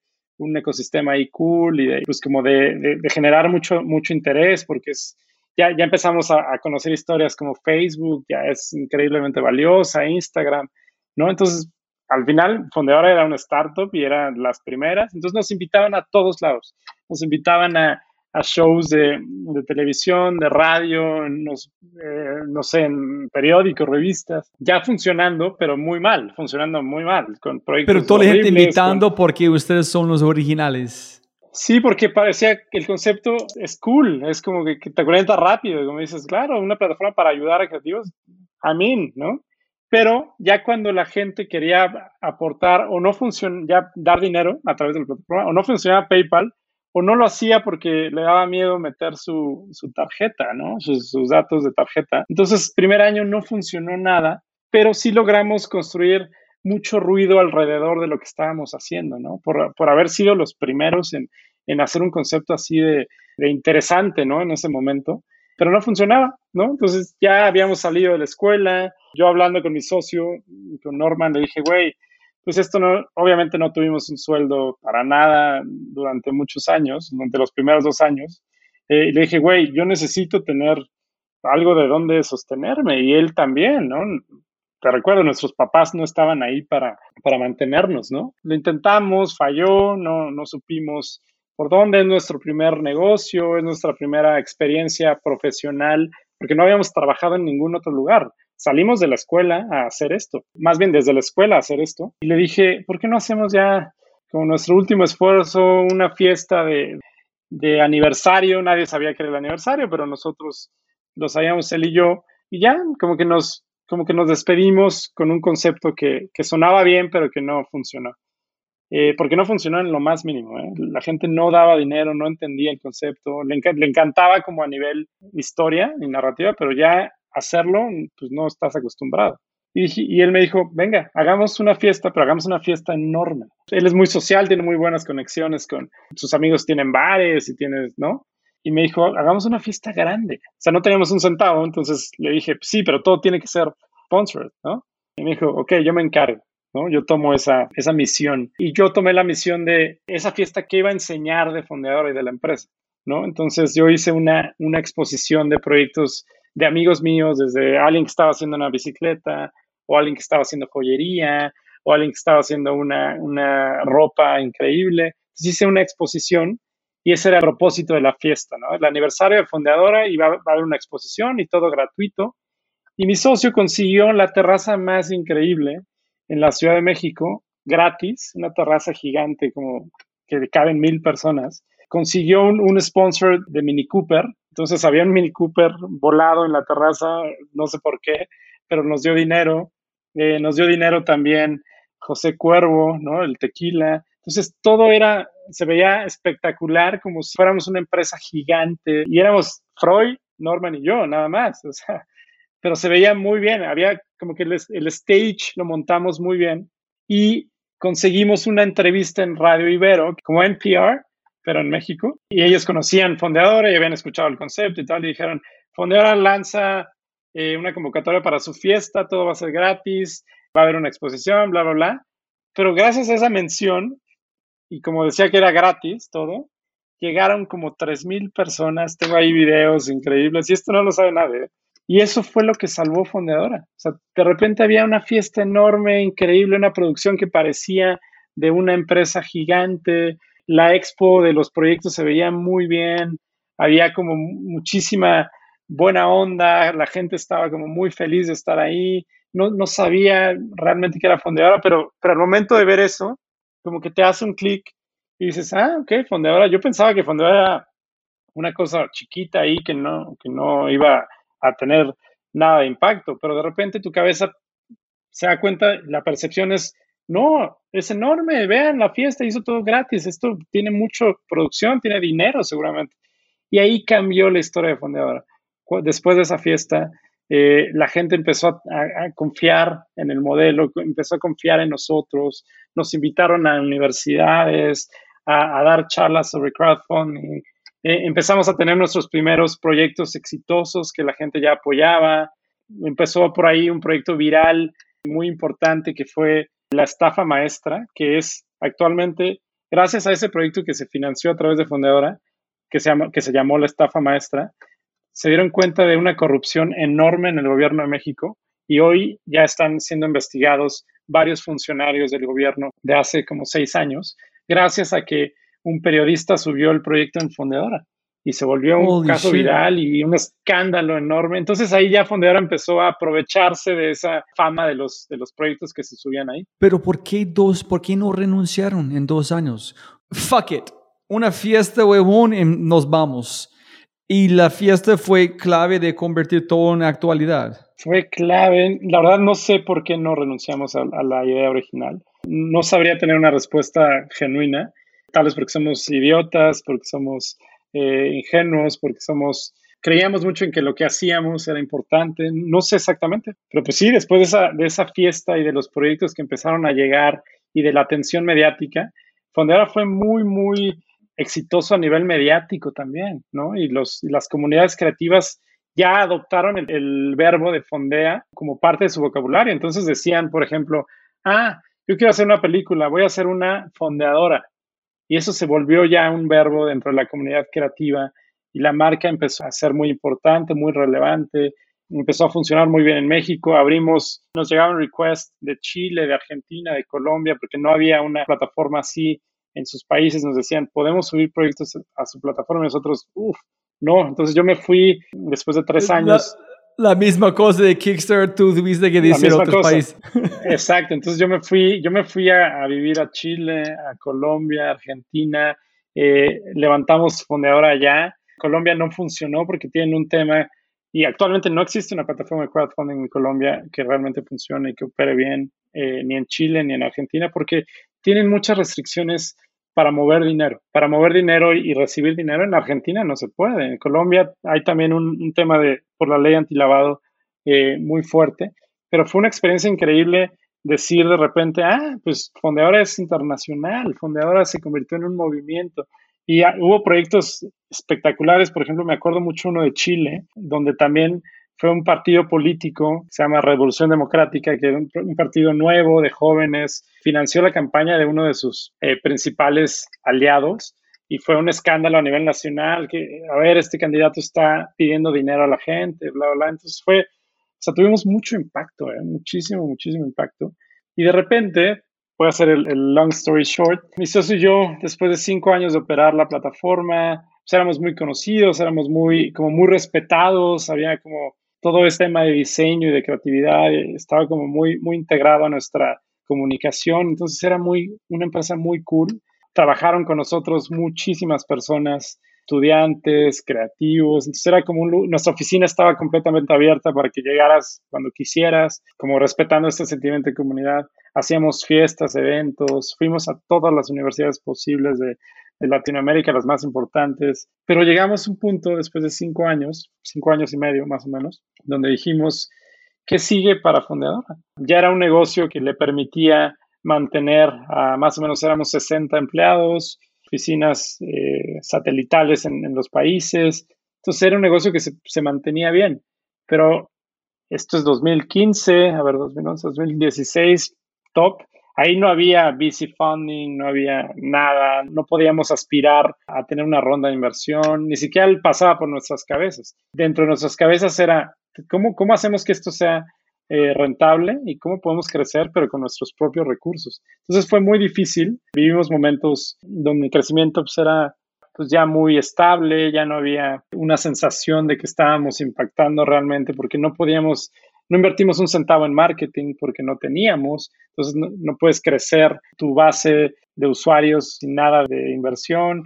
Entonces fue un momento difícil, le di, a pesar de que íbamos muy bien, de que se mantenía estable, todo totalmente bootstrap, todo, todo, todo. La gente que, que contratábamos, el equipo, era gente, eran estudiantes, eran, teníamos tres programadores nada más, o dos, creo gente muy joven que era su primer trabajo, o sea, no teníamos talento de que, ah, tal persona estuvo en Uber, no, cero, para nada, ¿no? Era gente con su primer empleo y, pues así también es difícil pensar en una estructura que puede ser muy, puede escalar mucho. La empresa más cool de México sin plata. Porque sí, la percepción desde afuera era, ah, ellos son, ellos les va muy bien, pero no tanto. Nuestros salarios eran, eran bajitos, eh, eh, pero bueno, pues así, éramos, teníamos el alma, el alma muy feliz, ¿no? Eh, tal vez no, las, no nuestras carteras, pero el alma era, era, era muy, muy feliz. Y entonces, eh, hablando con mi socio, le dije, ¿qué pasaría si nos unimos a Kickstarter y, y armamos una plataforma latinoamericana con la herramienta que ellos tienen, con la potencia de marca y de recursos que ellos tienen? ¿Qué pasaría? ¿No?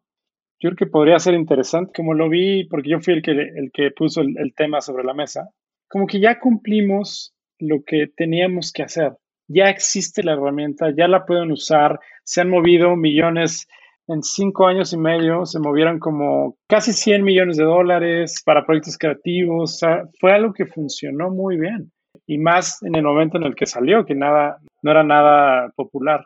Como que sentí que ya habíamos cumplido con nuestra misión y si nosotros queríamos realmente respetar esa misión y el por qué lo iniciamos, teníamos que hacer más grandes, hacernos más grandes. Y si no podíamos por la falta de recursos, teníamos que unirnos a alguien que nos permitiera ampliar esa o cumplir esa misión de forma mucho más grande. Más personas y que, y que la vitrina, porque al final era una plataforma latinoamericana, se quedaba muy en Latinoamérica.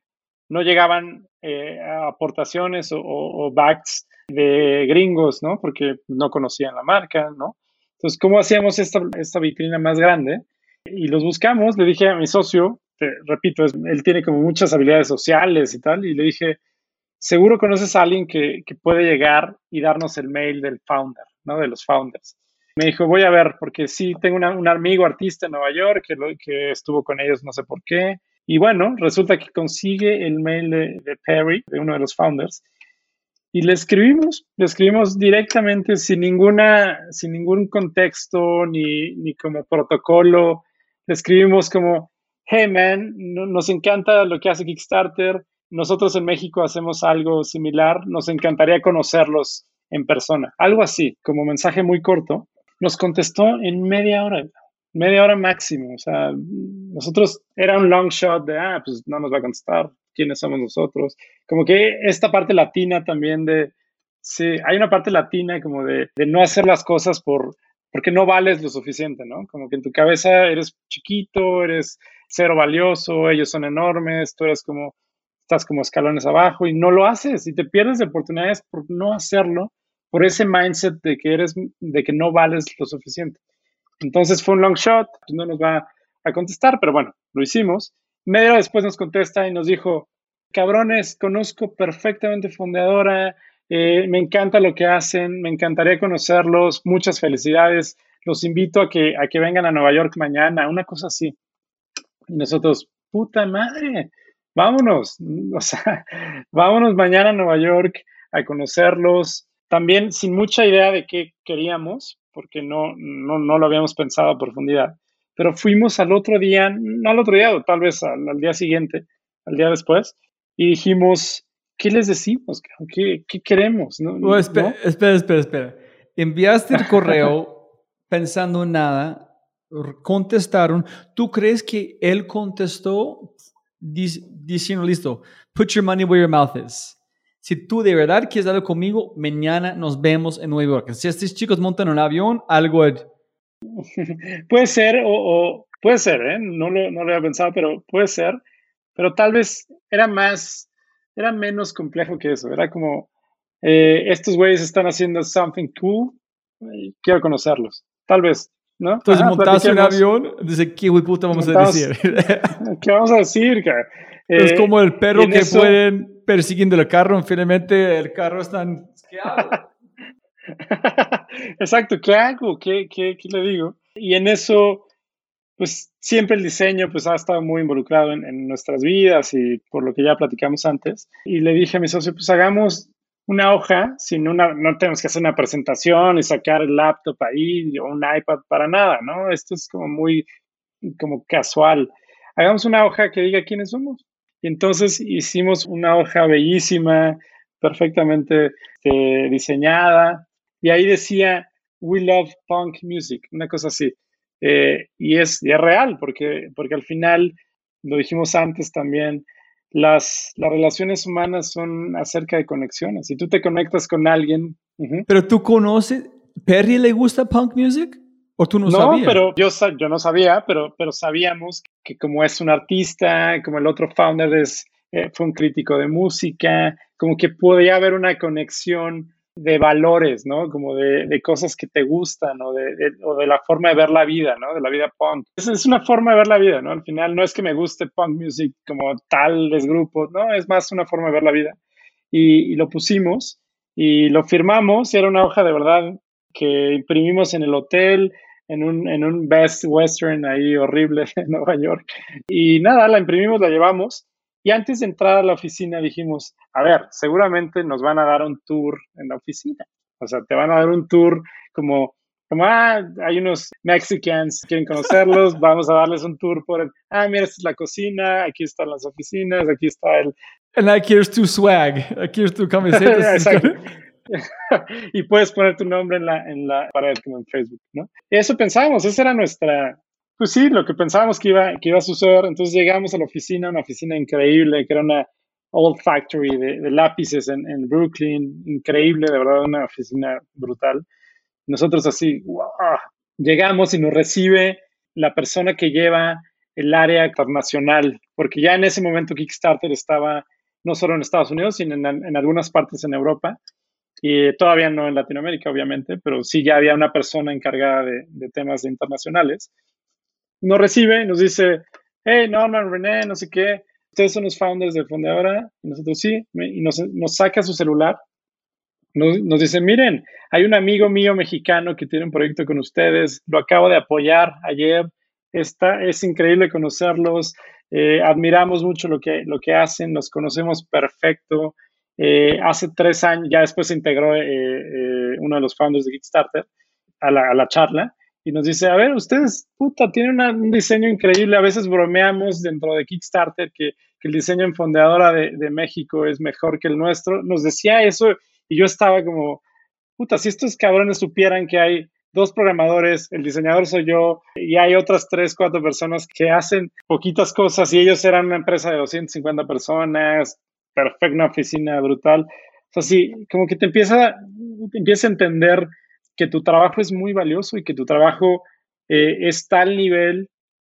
de cualquier otra cosa que se hace afuera. ¿Cómo te sentiste cuando ellos dijeron, tiene que ser trascendental en un sentido, decir, no sé si es, es, ser, para mí, no sé si es ser feliz o golpearme decir, hijo de puta, ¿por qué tú pensaste que no era suficiente? No sé es cuál es este... Robbie, creo que esta, esta parte es importantísima para los que escuchan allá afuera. Tienes que entender que lo que haces es mega, mega valioso. Y no desde, no desde tu ego, sino desde, desde la realidad. O sea, todo lo que tú haces, el esfuerzo que tú le metes, las ganas, la pasión y, y el resultado de eso es realmente valioso. Y lo puedes ver en startups latinas como, como Rappi, es un buen ejemplo. Platzi es otro ejemplo, que, que los comparas con, con, lo que puede haber allá afuera y es igual o mejor, de mejor nivel, ¿no? Y tú pensarías que no, y eso es algo que, que tiene que ser destruido. Tenemos que, que, entender que lo que hacemos, el valor que le damos a, a la, al craft en, en, Latinoamérica es súper, súper importante. Pero es que, qué locura, volaste hasta el otro lado en alguien dijo, ustedes son referentes para nosotros. Decir, pero no tener ni idea. En si tú no, no enviaste idea. este correo, nunca vas a saber que posiblemente está muy tarde. Nunca vas a saber. Yo pensaba que nos iban a dar un fucking tour de la oficina. Y porque en mi idea de, de pensamiento como pequeño, pues dices, ok, eso es lo que valgo, para que me den un tour. No, no, cabrón, lo que vales es la comunidad que creaste, los millones de dólares que se movieron, los empleos que, que cambiaste, que transformaste, las vidas, eh, etc. Eso es súper valioso y, y, allá afuera lo, lo, van a ver igual o mucho mejor que tú. Y, y eso lo aprendí ahí. Fue una wow. revelación que hoy, hoy comparto porque, porque le pasa a muchísimos. Y, y, y, es muy normal sentir que, que, no eres suficiente. Y si te das cuenta que allá afuera, esa gente que tú, que tú admiras o que tú ves hacia arriba, está igual de confundida que tú, completamente confundida. Y está igual, y, no es que sea mejor ni que tenga dos cerebros, para nada, está igual de confundida que tú. ¿no? Al otro lado del mundo, o no mundo, pero como de, de Américas, Uh -huh, uh -huh. La empresa más conocida del mundo de que ustedes están haciendo, ustedes son referentes, pero sin pedir enviar este correo, nunca vas a saber. Es que a través de que todo lo que tú hiciste, construiste personas, miles de personas listos a apoyarte, pero nunca van a decir, hey, quiero ayudarte, antes de que tú dices, estoy aquí, ¿qué podemos hacer? Entonces tú, sin embargo, tienes que tomar otro paso para llegar a ellos. Ellos no van a decir, hey, guys, ¿cómo estás? eh, ustedes son referentes, pero nadie va a decirlo. Pero invitaron eso. a su... It's, it's, crazy, right? it's crazy, sí. It's like, where the fuck were you when we were doing the mini? Assholes. sí, y, y, y, es, y, es, y es como estúpido pensar que en un mundo tan conectado, tan globalizado, tú pienses en, en local nada más y pienses en que eso, eso es tu realidad y ahí te tocó vivir y te tocó nacer en un mal lugar y ya estás condenado. Eso es falso, eso es falso. Uh -huh. Y de tu impacto es local, tu impacto es mucho más grande que tú puedes imaginar. Totalmente, totalmente. Holy y, shit. Y, y, de, y, de, capacidades, ¿no? Saber que gente en Estados Unidos que nació en Silicon Valley, que fue a Stanford, o, o gente en Europa que estuvo en las mejores eh, agencias de consultoría o la mejor educación privada es mejor que tú. O sea, darte cuenta que no es así. Cuando you realize that como de forma muy profunda, eres imparable, porque, porque a ti te costó más trabajo, a ti te, tu realidad es mucho más dura, tu entorno es mucho más difícil, entonces tú vas desarrollando ciertas habilidades que la gente que tuvo todo mucho más fácil no tiene. Y eso lo puedes transformar a tu favor, sin duda. Entonces yo por eso creo muchísimo en los, en los emprendedores latinoamericanos, porque la han tenido mucho más difícil. Y Freddy Vega lo, lo, lo, decía muy bien en una charla que tuve con él. Me decía, es que en Latinoamérica empezamos en el, si estuviéramos hablando de un videojuego, en el Nemesis Mode, o sea, en el más alto. y, en, y, en, y, en, Estados Unidos, en Estados el Unidos boss arrancan, battle.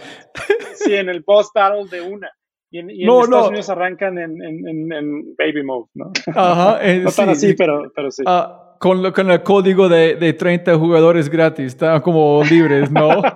exacto, exacto. Yo, no, yo, pero a ver, también, también. No, no. Tú sabes dónde, mejor dicho, de cómo ser un jugador de, de videojuegos en el pasado. Yo creo que Yeah. no es el boss battle arrancan en América Latina, arrancan el, el- siempre este cliché de tú tienes que jugar contra uno mismo. Antes del último es Ah, como es, claro. este es donde arrancan, es como todos estos sesgos estúpidos que tenemos desde muy, Sí, claro. este es, tenemos que renunciar todas esas limitaciones de capacidad que es posible. Cuando arrancan allá, llegas al via- el verdadero como problema que es Por eso yo creo tanto en el poder de las narrativas. La narrativa es tan importante. Crearte una narrativa personal donde tú puedes, donde tú eres increíble, donde tú puedes realmente tener un impacto enorme, puedes construir algo gigante. Eso lo transmites al final, porque tú te lo crees y eso es algo que tú te recuerdas todos los días. A ver, René, tú eres capaz de esto, esto, esto. Tu mente es totalmente moldeable y yo puedo ir a hacer, ahora estamos haciendo fundraising de nuestra Series B y voy y hablo con Sequoia y les transmita esta pasión por lo que hacemos y, y, y la forma en la que lo hacemos, que los vas a convencer. Sí o sí. O sea, para mí no hay una opción de, de ah, pues no, eh, ellos tienen, están evaluando proyectos más importantes. Fuck it. El nuestro es el, el mejor proyecto de Sequoia en ese momento. Y así, así es, y es una narrativa al final. Es Es ese poder de contar historias tanto afuera como hacia ti mismo. No, yo creo que es, hablamos de siempre una mentalidad, un mindset de convicción. Yo que tú acabas de decir, un mindset de convicción que no hay opción A o B, es A o nada. ¿Cómo llega la A? No me importa, pero A, no hay un qué pasaría si no. Este no es mi mente, sí o sí. Exacto, exacto. Y ese es el, también el poder del founder, ¿no? El founder es ese, esa persona capaz de, de transformar realidades, de compensar gente. Esa es tu única labor como founder, que suena como algo sencillo, no, no jodas, es súper difícil mantener la moral alta en los, en los, momentos difíciles, cuando no hay dinero, cuando nadie te está apoyando, cuando tienes 90% de fraude en tu, en tu servicio. En esos momentos complicados es cuando te tiene que, te tiene que salir lo founder. Y vaya que, que pasa muy seguido y seguro te, a ti te ha pasado también. Es que dijo Miguel McAllister, se tiene que ser un puto toro. Que es toda la mierda. la gente pregunta, ¿cómo vas? Chévere, vamos bien. Fraude 90%, ¿cómo todo? Excelente, estamos creciendo. Eh, exacto, esa es narrativa, esa es narrativa. Muy importante. Tema superpoder, ¿eh? Muy importante que tú no hablaste. Hay un chileno que dijo, si quieres jugar al nivel de los grandes, tú tienes que estar listo, exigirte o hacer todo posible para jugar al nivel grande. Y tú puedes hacer de cualquier pueblo, pero tú tienes que estar disponible para hacer el trabajo. Y se parece que ustedes hicieron este trabajo para jugar a nivel mundial. Y tú ganaste la oportunidad con su trabajo, recibiste recognición en Kickstarter.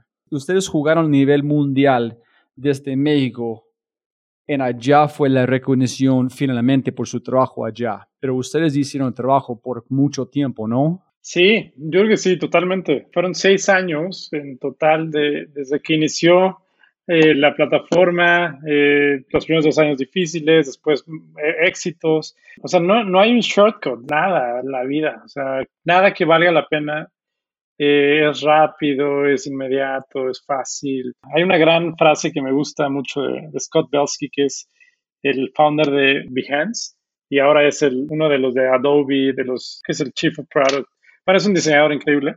Decía o dice algo como, no subestimes el poder de hacer las cosas continuamente, repetidamente, hasta, hasta ser un máster. ¿no? Entonces, para llegar ahí, pues te va a tomar años, años y años y años y años de aprender, de repetirlo, de repetirlo. Hay también un concepto, una frase japonesa que a ti te gusta la cultura, que es kodawari, que es lo mismo, que es eh, como los, los grandes maestros del té, los grandes maestros del sushi, pasan 10 años haciendo una sola cosa y hasta que te vuelves un máster, una sola cosa. Y esto es hasta servir té o hacer, hacer arroz, ¿no? Eso, eso es poderosísimo. Entonces, esta lección de, a ver, pasaron seis años, ahora llevamos ya tres años. Entonces, yo llevo casi diez años con Fondeadora haciendo repetición de muchas cosas hasta volverme eh, máster, que todavía para nada lo soy, en varias cosas, ¿no? Que, que, es donde siento que, soy bueno, pero toma mucho tiempo. Eh, y ya para cerrar esa historia, conocimos al founder, nos dijo, ya. No, no, pero que el muchacho mostrándote el teléfono diciendo que es un fan, después, ¿qué hiciste? ¿Un tour o directamente una oficina? ¿O qué hiciste? Eh, no, pues, no, no, no, sí fuimos a, como a un espacio donde nos sentamos, una sala de juntas, y nos presentó más gente del equipo. Entonces estaba el founder, estaba esta persona internacional, que ahora es un gran amigo, y otros dos eh, miembros del equipo. Y le contamos la historia, le enseñamos la hoja y les dijimos, esto somos, somos diseñadores, esto hemos hecho, la comunidad más grande de Latinoamérica creativa la, la tenemos nosotros, porque desde un inicio confiamos en esa comunidad y es, y no es como que un, llegue un banquero y quiera hacer una plataforma de crowdfunding creativa, porque va a haber una desconexión. Nosotros la hicimos desde una necesidad propia eh, y desde ver a nuestros propios amigos o colegas o estudiantes de la misma escuela que tenían ese, esa necesidad. Entonces entendimos muy bien desde el punto de vista de un creativo que necesitaba y, de, cómo comunicarse, de cómo se tenía que ver. El UX era muy, muy, ahí aprendí a hacer UX, ahí aprendí toda esta, esta parte de simplicidad, pero porque lo vivía, ¿no? Porque yo era, yo soy creativo, yo en mis tardes libres dibujo, hago foto, escribo muchísimo, entonces lo entiendo muy bien desde, desde el origen Entonces nos invitan a esta, esta sala de juntas, les explicamos todo esto. Nos dice, teníamos ya muchas ganas de abrir Kickstarter en México, pero no sabíamos cómo. Entonces en 2016 no había ninguna, todavía no estaba, había pocas startups realmente en México. O sea, no había, por ahí empezaba Uber, por ahí empezaba Netflix, pero todavía México, Latinoamérica era como el, lejano oeste, era como, ¿qué es eso? Latinoamérica es como desconocido para los gringos, ¿no? En ese momento, y era como que les daba miedo. Nos dijeron, hagámoslo a través de ustedes. Les compramos eh, su comunidad, su marca, su plataforma, y nosotros nos, nosotros abrimos la plataforma de Kickstarter en México, pero a través de ustedes. Entonces así fue. O sea, nos pareció que hacía sentido, ya regresando a México a los, al día siguiente, dijimos, no importa, no hablamos de precios, no hablamos de abogados, no hablamos de evaluaciones, simplemente hablamos de, de cómo podíamos hacer más grande la historia, ¿no? De crowdfunding en Latinoamérica. Abundancia. ¿sí? Entonces ahí nace Kickstarter en México y en poquitos días negociamos un precio simbólico, nos dieron stocks de, de Kickstarter, que en ese momento yo no sabía ni qué significaba, y ya, pasó, pasó y de repente Kickstarter abrió en México, invitamos a los founders a venir a la oficina. Pues para mí era como un momento como que no parecía real. Yo al ver la gente de Kickstarter en mi oficina, fueron quienes nos inspiraron a hacer todo esto. Era como un, vinieron, lo invitamos a dar un par de charlas, conocieron el país, eh, admiraban mucho la parte creativa de México, conocían bien, porque están, al final estamos muy conectados Estados Unidos y México en muchas cosas, como tú bien sabes. Y la parte creativa nos une muchísimo, muchísimo más de lo que pensamos. Entonces, inicia Kickstarter México en 2016, en noviembre de 2016. Abre la plataforma, el mensaje era Kickstarter y Fondeadora se unen para hacer más grande la comunidad creativa, bla, bla, bla. Historia de éxito. Y de repente, mi socio y yo nos quedamos sin, sin trabajo. sin el trabajo de nuestras vidas, de, por, el, por el, nuestro primer trabajo, nuestro trabajo soñado, ¿no? Esta empresa cool que todos veían desde afuera, pues de repente ya no existía. Ya era Kickstarter y nosotros no, íbamos a trabajar para, para Kickstarter, ¿no? no estaba dentro del plan. Y tampoco queríamos nosotros, ya estábamos un poco, un poco saturados de haber trabajado de forma continua tanto tiempo. Nos volvimos obsesivos con la, la perfección, tanto él como yo. Entonces trabajábamos horas, horas, día, todos los días. Tú abriste, tú abriste la, la, la, pregunta. La simplicidad es, es, una vida pura de insatisfacción. Es porque siempre hago de mejorar porque nunca puedes llegar a la ciencia porque tú sabes que estás cerca pero no, no suficiente. siempre sabes que puedes mover algo un milímetro para mejorarlo. Siempre puedes quitar algo o probar algo distinto. Siempre puedes hacer algo en tres pasos a dos pasos en tu nunca estás feliz porque siempre hago para mejorar. Entonces la simplicidad es una garantía a ser infeliz todo su vida en un sentido u otro. Ay, sí, es una, es una realidad que, que pocos entenderán, que pocos entenderán. Pero no, o sea, yo creo que terminas, eh, terminas entendiendo que, que, esa perfección no, no, es posible y terminas siendo muy tolerante, ¿no? Ahora que ah, cuando, cuando arrancamos, arrancamos el banco, pues yo hice absolutamente cada pixel del, producto y ahora que ya no estoy a cargo de eso, que fue como mi obsesión durante mucho tiempo, lo dejé ir y, fue como una forma también de, liberarme y de también liberar al equipo y decirle, ustedes son capaces de construir su propio producto y su propia historia. Yo ya no voy a ser ese obsesivo que, que solo piensa en, en, cómo mejorar ese pixel y, y, frustra a todos porque no, no entiende por qué es importante. Y ya me, me he vuelto mucho más libre, ¿no? Más, más calmado, diría. Entonces, mm. ¿cuándo fue este, este switch de decir, hey, sabes, no tenemos ni puta idea de bancos, pero estamos infelices, ¿qué hacemos? Como al final, Fundadora de Crowdfunding era una plataforma donde pasaban muchos pagos, movimos eh, estos 100 millones de dólares, dijimos, Sabemos que hay una problemática porque muchos de los proyectos que pasaban en Fondeadora, no sé, un, cineasta que hacía su película a través del crowdfunding de, de, Fondeadora, nos decía al final del periodo de la campaña, oigan, pues ¿cuándo puedo ir por mi dinero? O sea, ellos pensaban que el dinero lo íbamos a entregar en, en, una bolsa con dinero en efectivo. Y nosotros, no, a ver, todo es digital, tú pásanos un número de cuenta y nosotros te depositamos tu dinero. Y nos decía, puta, no tengo cuenta, mi mamá me va a prestar una, pero está otro nombre y no, no estoy dado de alta en el, en el fisco, ¿qué hago? Tengo miedo, no, prefiero que me des cash. Entonces empezamos a ver ahí un Oh, patrón. Y, y esto era idéntico en, en Chile, en Colombia, en Argentina, en, en México, por supuesto. Se repetía mucho este patrón donde la gente tiene miedo a, a los bancos y le tiene miedo a ser formal y le tiene miedo a, a toda la comunicación exótica que tienen eh, las instituciones viejas, ¿no? Financieras, de, ay, puta, las comisiones y entonces toda esta, ¿sí? No, Ujú. nunca he pensado, es el miedo de formal. Que nunca he pensado, la corbata asusta. Ellos creen que la corbata brindan confianza, pero hacen al revés. Brindan Hacen al revés. desconfianza porque ellos no sienten ser suficientemente buenas. Exacto, ¿no? o sea, Wow, piensa, no- piensa, sí, no, no, tú, a ver, nosotros estamos al final en una burbuja y vivimos con gente similar a nosotros y ese es nuestro entorno real, pero si tú empiezas a bajar un poco más en las escalas sociales en Latinoamérica, a ver, una señora en la que vive en la sierra, en Oaxaca o en, no sé, o, que vive en, la montaña, en Colombia, no va a ir de forma convencida y cómoda a una, a una sucursal en el banco, ¿no? Se va a sentir mal, no va a querer entrar, no, no porque la vayan a robar, no está a ese nivel, está como, como que hay una barrera, eh, aunque sea transparente, pero donde ella no se siente cómoda y le da miedo.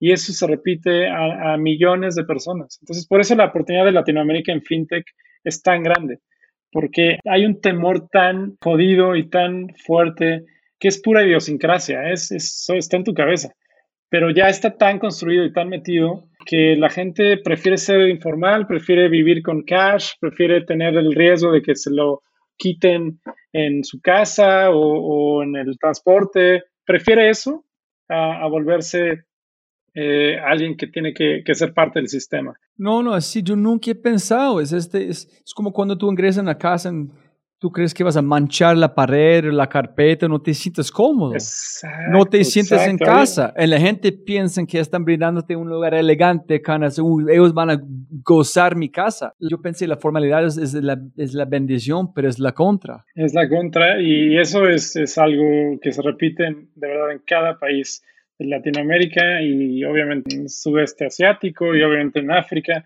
donde, donde hay una división de clases muy fuerte y muy evidente. Es fuerte, es real, eh, existe y, y es la labor de las, de las fintechs de intentar que el gap sea más pequeño, porque el, el problema es muy profundo y va a tomar mucho tiempo en resolverse realmente al 100% porque es un tema de mindset, es un tema de, de narrativa histórica, ¿no? Eh, que, tiene mu- que es muy poderoso. Pero ¿cómo que listo? Entonces cuéntame vos y, Norman hablando o en por qué decidiste, hey, ¿por qué no armamos eh, el, este banco?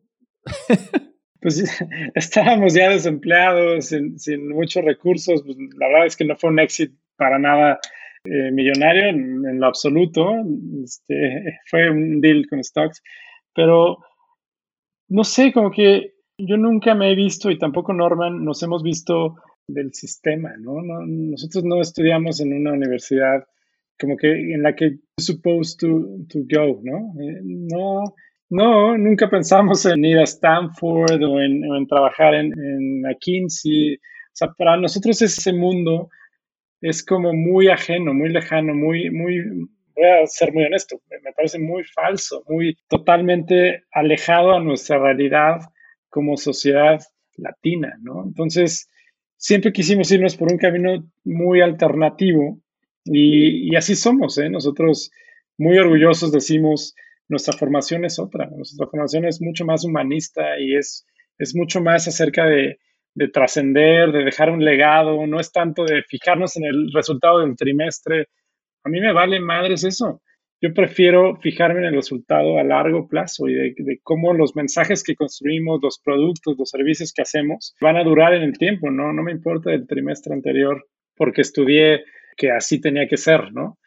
Entonces, ese approach eh, siempre lo hemos tenido. Y yo tuve curiosidad que te dije antes, y como esta, estar inquieto y estar como eh, siempre pensando en lo que sigue. Llegó eh, el, el, caso de Monzo, que es este banco increíble en, en, Inglaterra, lo vi, lo, como que me llegó por ahí en internet, lo leí, me pareció fascinante. Amigos míos les pregunté y, les, y me contaron que era una experiencia increíble porque era un banco digital, el primero, no sé qué.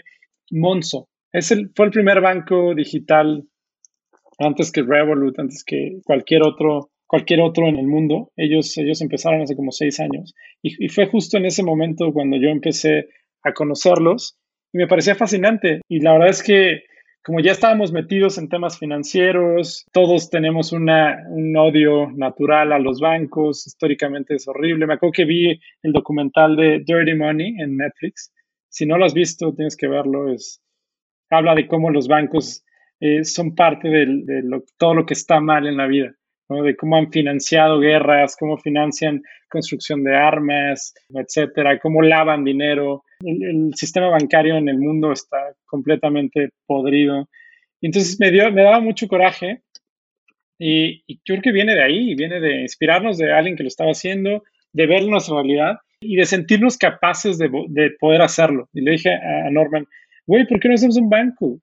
Suena estúpido, suena imposible, suena difícil, pero es justo esas son las razones adecuadas por las cuales nosotros arrancamos crowdfunding, porque era difícil, porque era imposible, porque no se, no se sentía natural. Pues hagamos esto igual, tal vez fracasa, no tenemos dinero, no tenemos, sí nos conocen mucha gente. Ah, eh, parte importante. En, en, el deal con Kickstarter nosotros nos quedamos con la marca porque ellos la iban a matar, no les servía.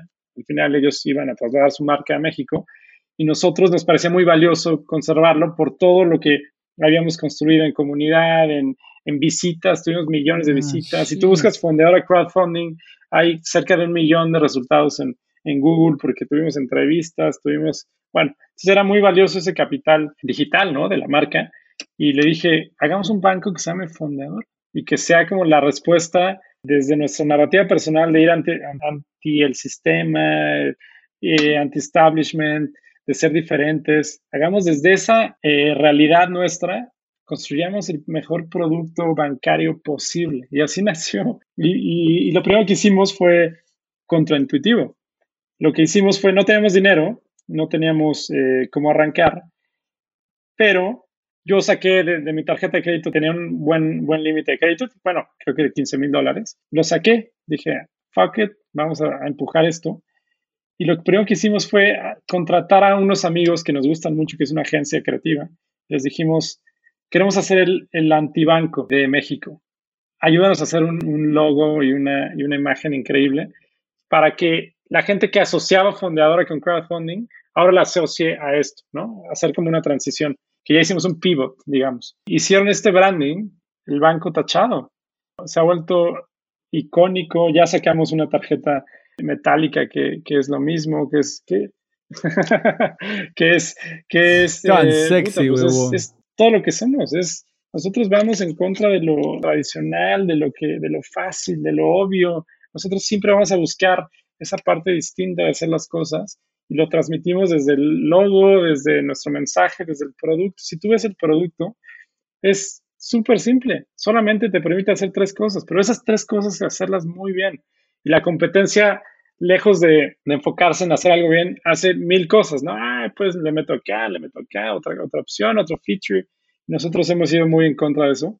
Y desde que nació, entonces pagamos esos 15 mil dólares para hacer el branding, para contratar a los primeros programadores que eran nuestros amigos. Y ahí nace el banco fondeadora sin ningún conocimiento de nada, ¿eh? de qué es un banco, de cómo funciona el dinero, de qué es para mí el dinero, entenderlo muy bien e iniciar la empresa. Entonces, si te das cuenta, la empresa inicia, y esto es muy importante, inicia con un propósito. Nosotros no nos subimos a un trend de, ah, vamos a hacer una fintech porque está cool. No, nosotros siempre lo que hacemos tiene que tener un propósito muy claro. Y en nuestro caso era cómo hacemos la experiencia del banco del futuro y que puede impactar a cientos de millones de personas. Y si naces desde ahí, si tus incentivos están ahí, cuando las cosas se ponen difíciles, porque se van a poner muy difíciles, porque ese 90% de gente que te va a hacer fraudes, que te va a intentar robar, la Comisión Nacional Bancaria te va a intentar cerrar, te va a intentar demandar, vas a, vas a tener clientes molestos a veces. Cuando se pongan así de difíciles, tú te vas a acordar de por qué lo estás haciendo. Y cuando ese por qué es fuerte y estás convencido y es tu motor de vida, no te vas a caer. Pero si tu por qué era porque, ah, es que me pareció cool hacerlo, muy rápido te caes y muy rápido abandonas. Pero cuando lo tienes tan claro y estás convencido a muerte de, de tu por qué, las cosas van a seguir pasando y, las, las, cosas difíciles van a pasar, ¿no? porque no es, yo al menos así es como me gusta pensar, eh, las cosas eh, complejas no duran, no duran 100 años. ¿no? El primer servicio básico es, es, una debit card, es una tarjeta de débito.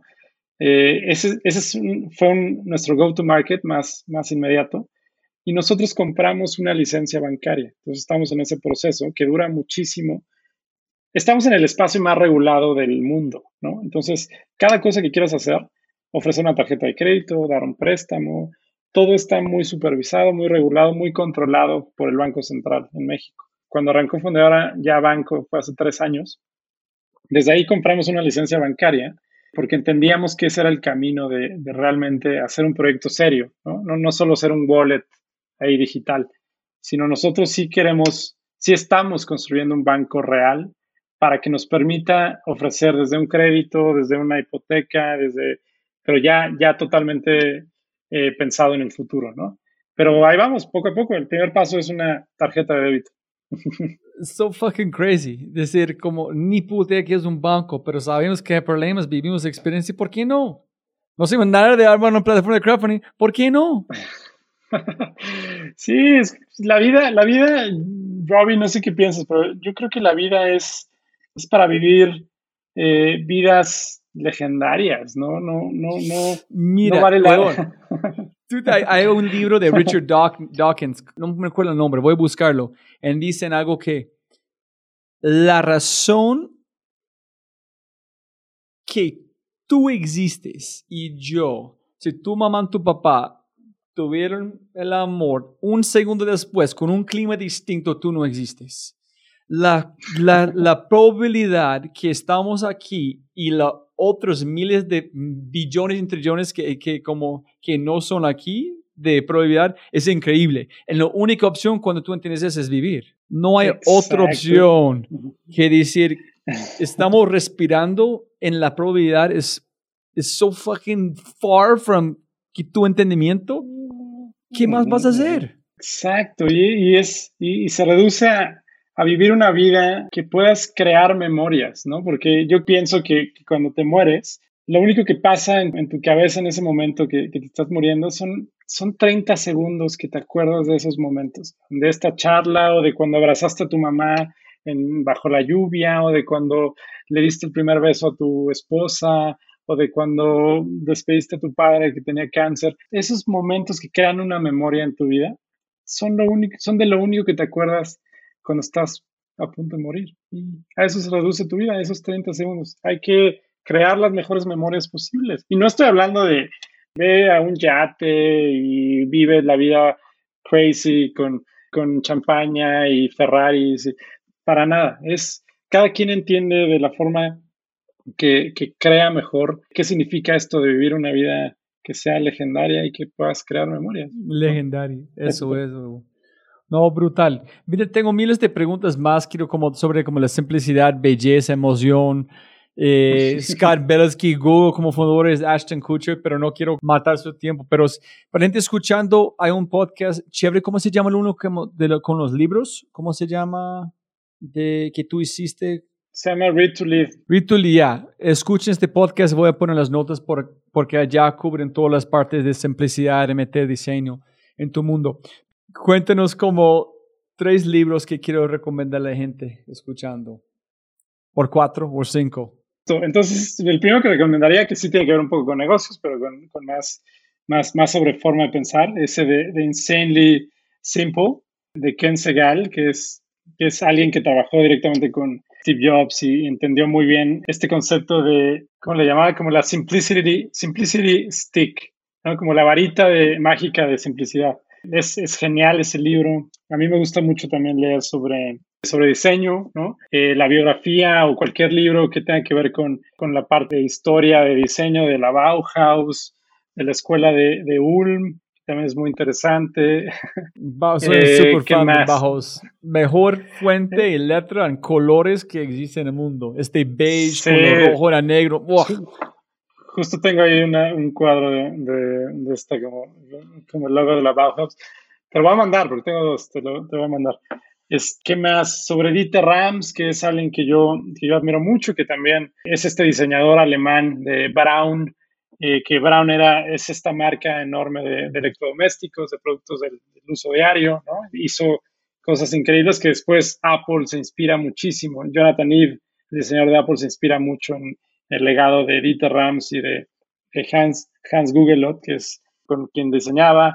Es que tengo muchísimos. eh, ¿Tú tienes un, ¿tú tienes un Eames chair en la oficina? Sí, sí tengo, sí tengo. ¿Sí, Sí. tienes? Oh, ese es mi sueño. Ese es, yo dije a mi esposa, la única cosa que no tengo la plata para comprar es un chair, huevón. Esa es la Ahora, cosa más sexy que existe en el mundo. Creo que sí la puedes ver por ahí, ¿no? No, no se ve, no, no se va a alcanzar a ver. Pero sí, no, es, es increíble sentarte ahí y...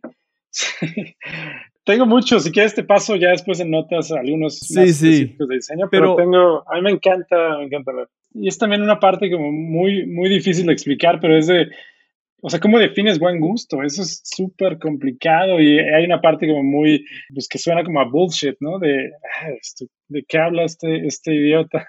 Pero, pero sí, o sea, creo que en todas las empresas tiene que haber una, una persona que sea como el guardián del, del buen gusto y pensar que, que tu marca va a impactar y tu diseño va a impactar no solo en la tarjeta, sino en cómo recibe la tarjeta, cómo, cómo alguien le manda un correo y ese correo se tiene que ver impecable, cómo tu oficina, cómo tiene que estar, cómo tiene que hablar de, de una misma familia, ¿no? No, no puede estar, no puede ser fondeadora y estar en un lugar horrible y, y entras y hay como una desconexión, ¿no? Todo tiene que tener, todo se tiene que sentir de una misma familia y eso es, tiene que haber un guardián del, del, del diseño en todas las empresas. ¿Tú sabes que el olor en la tienda de Apple es igual que el olor que las cajitas de ellos?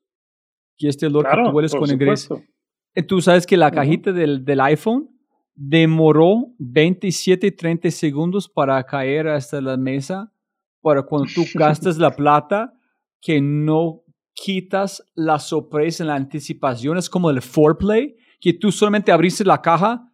Entonces ellos diseñaron para tener una demora de segundos para no quitar tu plata inmediato, pero darte unos besos suavecitos antes de como darte la, el clímax, ¿no? Exacto, o sea, o sea, sí, Apple es, es, es- genial en el- la atención a los detalles, pero, pero si tú estás empezando una empresa o estás ya consolidando una empresa o escalándola, no puedes perder la atención a los detalles. Yo siempre se los digo a, a- a mi equipo. Hay una frase que me gusta de attention, attention to details is the mother of good fortune. Ah, shit. Es súper importante, es porque a ver, los seres humanos somos simios, ¿no? Eh, si tú pones dos empresas, si tú- al final, si tú pones dos empresas eh, que hacen exactamente lo mismo, pero una pues brilla un poquito más, se ve mejor, eh, tiene como más cuidado a ciertas cosas, vas a elegirla sí o sí. Hay una parte en tu, en tu cerebro que está muy cerca de donde se toman las decisiones, del área donde se toman las decisiones. Entonces, por eso cuando tú ves una pintura en, en el, en el Met o ves la Gioconda en, en- el Louvre, hay algo que tu cabeza identifica como belleza, ¿no? Y se activa la parte de toma de decisiones. Entonces, si tú ves algo más bonito, vas a preferirlo. Eh, es algo totalmente químico de, tu cerebro. Entonces, es muy importante cuidar que todo esté bien hecho, que se vea bien, que te- tenga eh, atención al detalle, diseño, que se vea intencional, que no se vea como algo que metiste ahí como por decoración, no, que tenga una razón lógica de ser. Y bueno, ahí me puedo, soy muy, muy clavado. ahí. No, no, no, es, es, está increíble. Tú sabes que cuando tú, yo vi tu tarjeta, la imagen, como este branding, yo pensé que es como la Ratatouille card.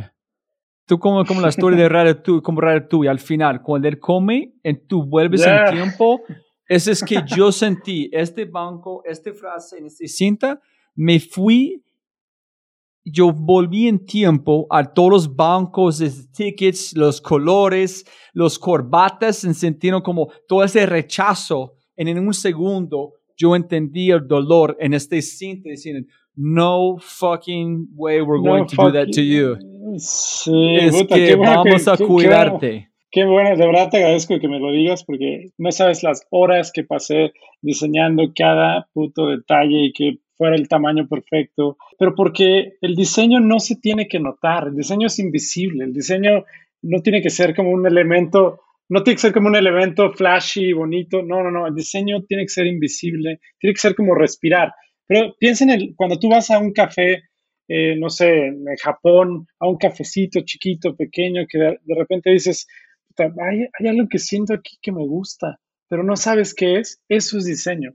Puede ser desde el olor del espacio, desde la forma en la que está acomodado todo, eso que es invisible, pero que te hace sentir de alguna forma, eso va a hacer que tú crees un recuerdo en tu cabeza y ese café chiquito en Kioto que te hizo sentir algo, lo vas a ir a transmitir a tu amigo y le vas a decir, ese café está increíble porque algo sentí y lo mismo con una tarjeta, lo mismo con una comida en un lugar increíble. Eso que siente, eso es diseño al final para mí. Y no sé, hablando de como una última frase de este quote de Steve Jobs, tiene que decir no a mil cosas para decir sí a las cosas correctas.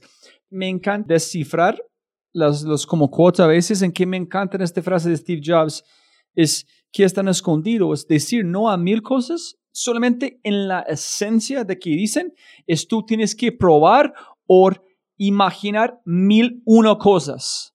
So, hay un montón de esfuerzo de miles de cosas que, ok, este no funciona, ok, no, aquí. La simplicidad es años y años y años de decir no a mil para decir a la una cosa. Eso es. Tal cual, tal cual, lo dijiste perfecto. La simplicidad es el camino más difícil. Cuando tú veas algo que dices, wow, qué, qué, buena, qué buena experiencia, estuvo muy simple, al que lo hizo le costó muchísimo trabajo llegar a eso versus lo contrario, ¿no? De, ah, puta, esto está complicado, eso es mucho más fácil. Sí, yo y tu dijo, y puta, ¿cuánto tiempo ajustando la gruesa, el tamaño, los pilares, la fuente, el color negra que puedes ver en cualquier luz que no está escondido? No, hacer este man, este este fue iteraciones por un año, sin duda, pensamientos sin parar. Este no es algo que, ah, no, un banco con cinta encima. No, huevón.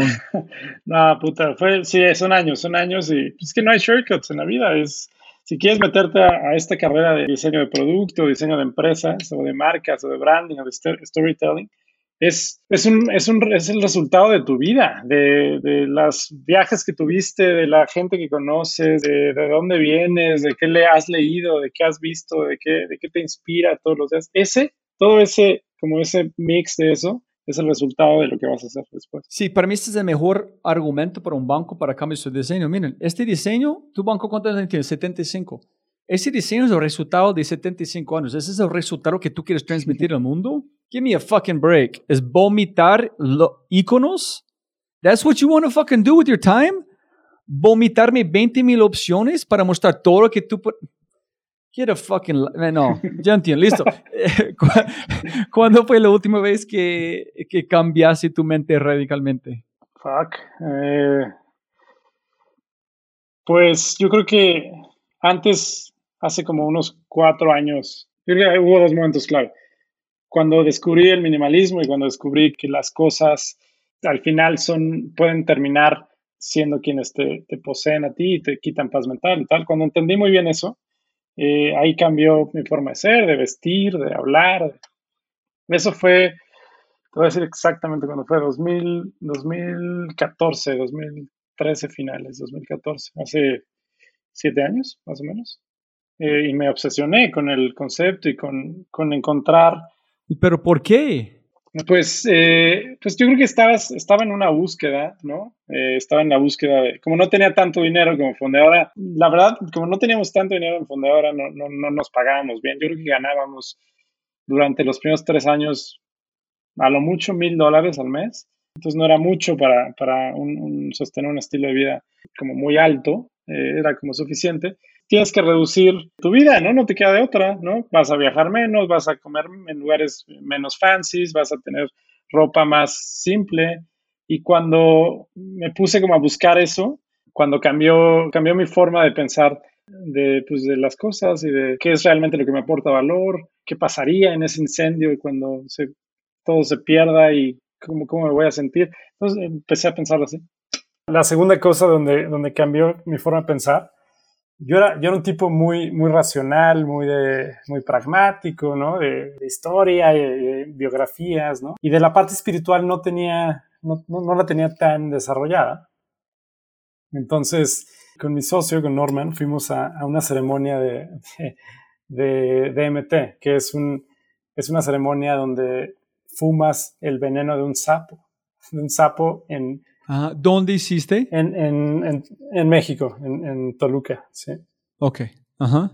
Entonces yo iba, a ver, yo, yo no soy alguien que, que haga drogas, ni psicodélicos, ni nada, pero esa experiencia, long story short, me abrió sin duda una parte muy escondida espiritual y donde mm, de conexión con, con el ahora, con this, this moment con hablar contigo, de, no estar pensando en, en, otra, en el futuro o en lo que no tengo o en lo que tengo que hacer, sino en, ese ahora.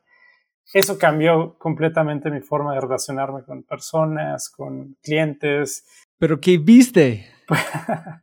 pues es difícil de... No, estoy, yo nunca he probado, pero por gente escuchando no, no es muy conocido aquí, pero para un mes yo en Oregón yo comí como tres veces a la semana hongos.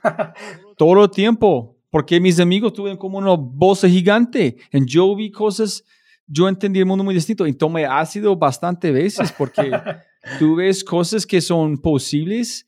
Tú ves el mundo real. Ves el mundo real. Tú ves como...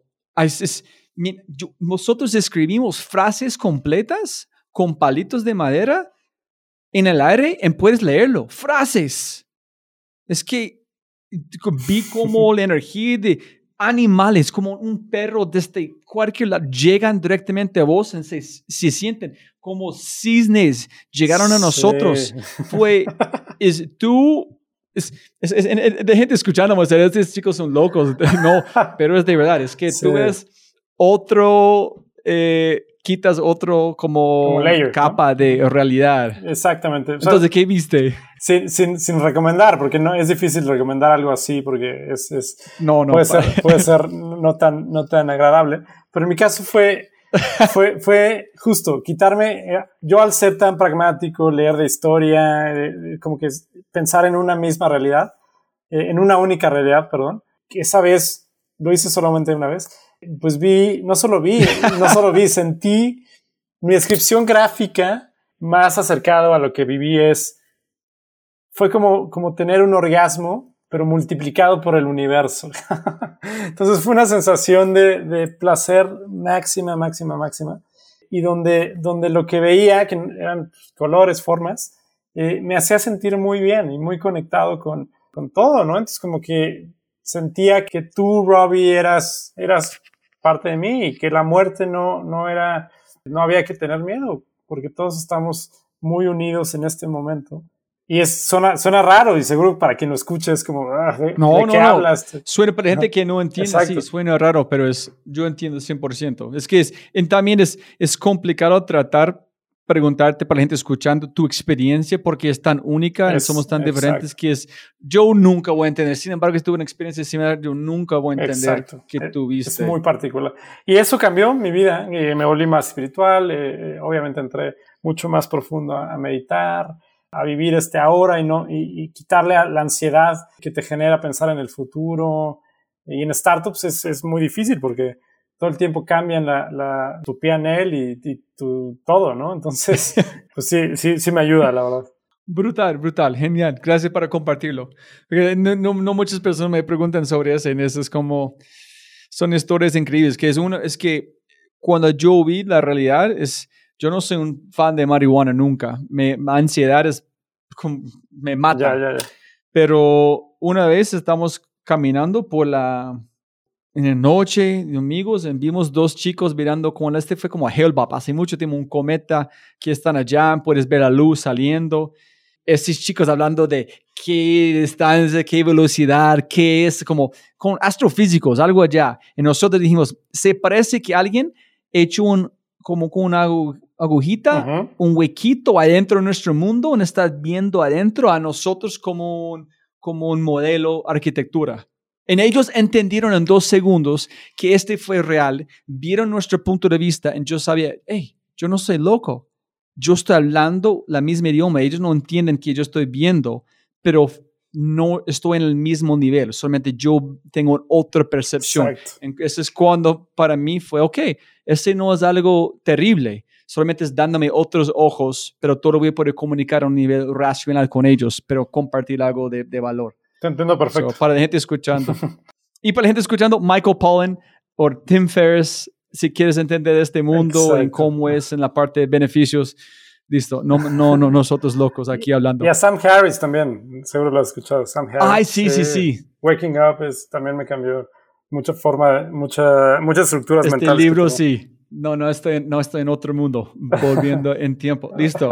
Si pudieras enviar un mensaje a toda América Latina, ¿qué mensaje enviarías? Por WhatsApp. Voy a enviar este pedacito de audio a ellos. Entonces, como quieras. Pues me encanta esta frase de, de Dieter Rams que resume mucho de lo que hablamos hoy, que es less but better, ¿no? Menos pero mejor.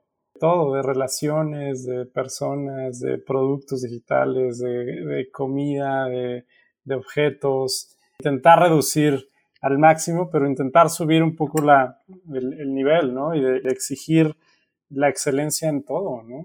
Y yo creo que, que si te das cuenta que necesitas mucho menos de lo, de lo que tú crees que necesitas, tu vida se transforma y te vuelves como mucho más ligero. Como que la carga que estabas cargando durante años se vuelve totalmente ligera y ya no la tienes encima. Entonces te puedes mover más, puedes viajar más, puedes conocer más gente, puedes hacer más cosas con tu tiempo, tu cabeza está más en paz. Entonces, eso sería less but better. Si yo no, no, te, no, no te conozco en yo ver este como fintech, Ajá. never in a million years voy a hacer una asociación entre vos y esta cosa. Es increíble. Qué bien. Porque me siento más, más feliz que hay una empresa de otra industria que no tiene nada que hacer, pero ven el mundo distinto. Hey, ¿por qué no? No tiene nada para prestar plata. Puedes hacerlo de miles de formas. Totalmente. En ese es brutal. Eh, si pudieras ingresar a la mente de cualquier persona en entender cómo ven el mundo, ¿a quién sería? Yo creo que ahí ya, ya conocemos bastante y admiramos mucho. Yo, yo me metería mucho más en, en entender a cómo piensa la gente que está en el poder en Latinoamérica, ¿no? Los presidentes, los políticos, cómo pueden vivir su vida cuando saben que han robado, que han hecho corrupción, que han quitado eh, la oportunidad de vivir mejores vidas a cientos de millones de personas es como que entender cuál es su motivación. Si tu, su, su, motivación es tener más relojes, más oro, más cosas brillosas, más viajes, más mujeres, ¿cuál es esa motivación que les permite vivir una vida robando, traicionando? Pero ¿qué vas a entender? ¿Qué vas a... Que si tú entiendes... No sé. ¿Por qué quieres entender eso?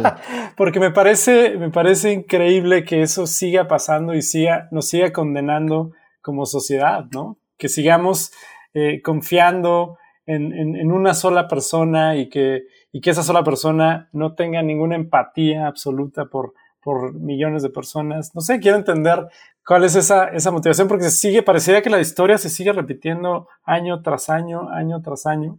Y la gente sigue dependiendo de, esa, de esas pocas personas, ¿no? Y esa gente que está en el poder capaz de, de mover tantas cosas y que lo hace para mal, no sé, me gustaría entenderlo para, para intentar mejorarlo. No sé, tal vez está raro, pero, pero es real. ¿eh? No, no, chévere, chévere. Y antes de terminamos, René, algo más. Yo les sé, hay miles de más cosas que podemos hablar de, de todo. De fundador en que haces, pero algo más importante que tú quieres mencionar antes que terminamos. Pues eh, no mucho más, que la gente siga cuestionándose absolutamente todo que no le crean a nadie, que no te crean Robbie, a ti nada, ni a mí, eh, que se sigan cuestionando y que sigan siendo eh, ingenuos en la, en la toma de decisiones y que sigan siendo eh, esas personas capaces de construir cosas más allá de sus límites posibles, ¿no? Y, eso es todo. No perdamos esa, esa capacidad humana. Súper. Para terminar, quiero como darte un gracias porque hay un quote que me encanta de Bruce Lee, yo creo que es cuando, no sé, es casi cuando tú vas a morir, yo quiero una vida que vale la pena recordar. Yo creo que es, es más, es yo quiero una narrativa, yo quiero que yo he construido una narrativa que vale la pena recordar. Ese es que yo Me quiero, encanta. porque ni, ni conozco si que yo estoy contando en mi mente es de verdad. Pero yo quiero uno cuando recuerdo no es lleno de huecos, pero dice, wow, motherfucker legendario. Yo hice que yo pude. Totalmente. You know, por lo menos I put the cards on the table Totalmente. y ya. Totalmente. Y, y lo estás haciendo, ¿eh? Lo estás haciendo.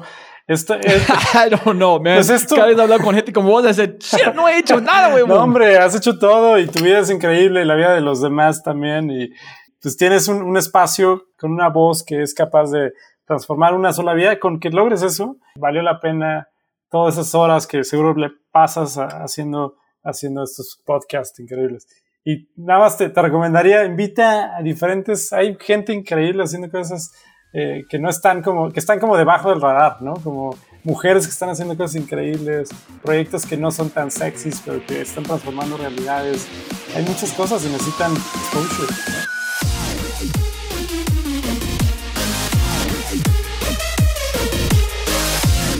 Como siempre, siempre, siempre puedes ganar más plata, pero no más tiempo. Muchas gracias por escuchar. Espero que hayas aprendido algo, te hayas inspirado y te sientas con ganas de hacer algo imposible.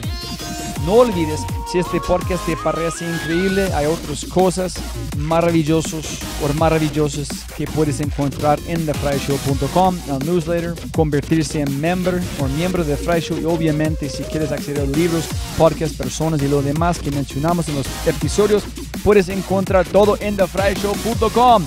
Y con ese dicho, hasta el próximo episodio. Chao, chao, chao. Chao.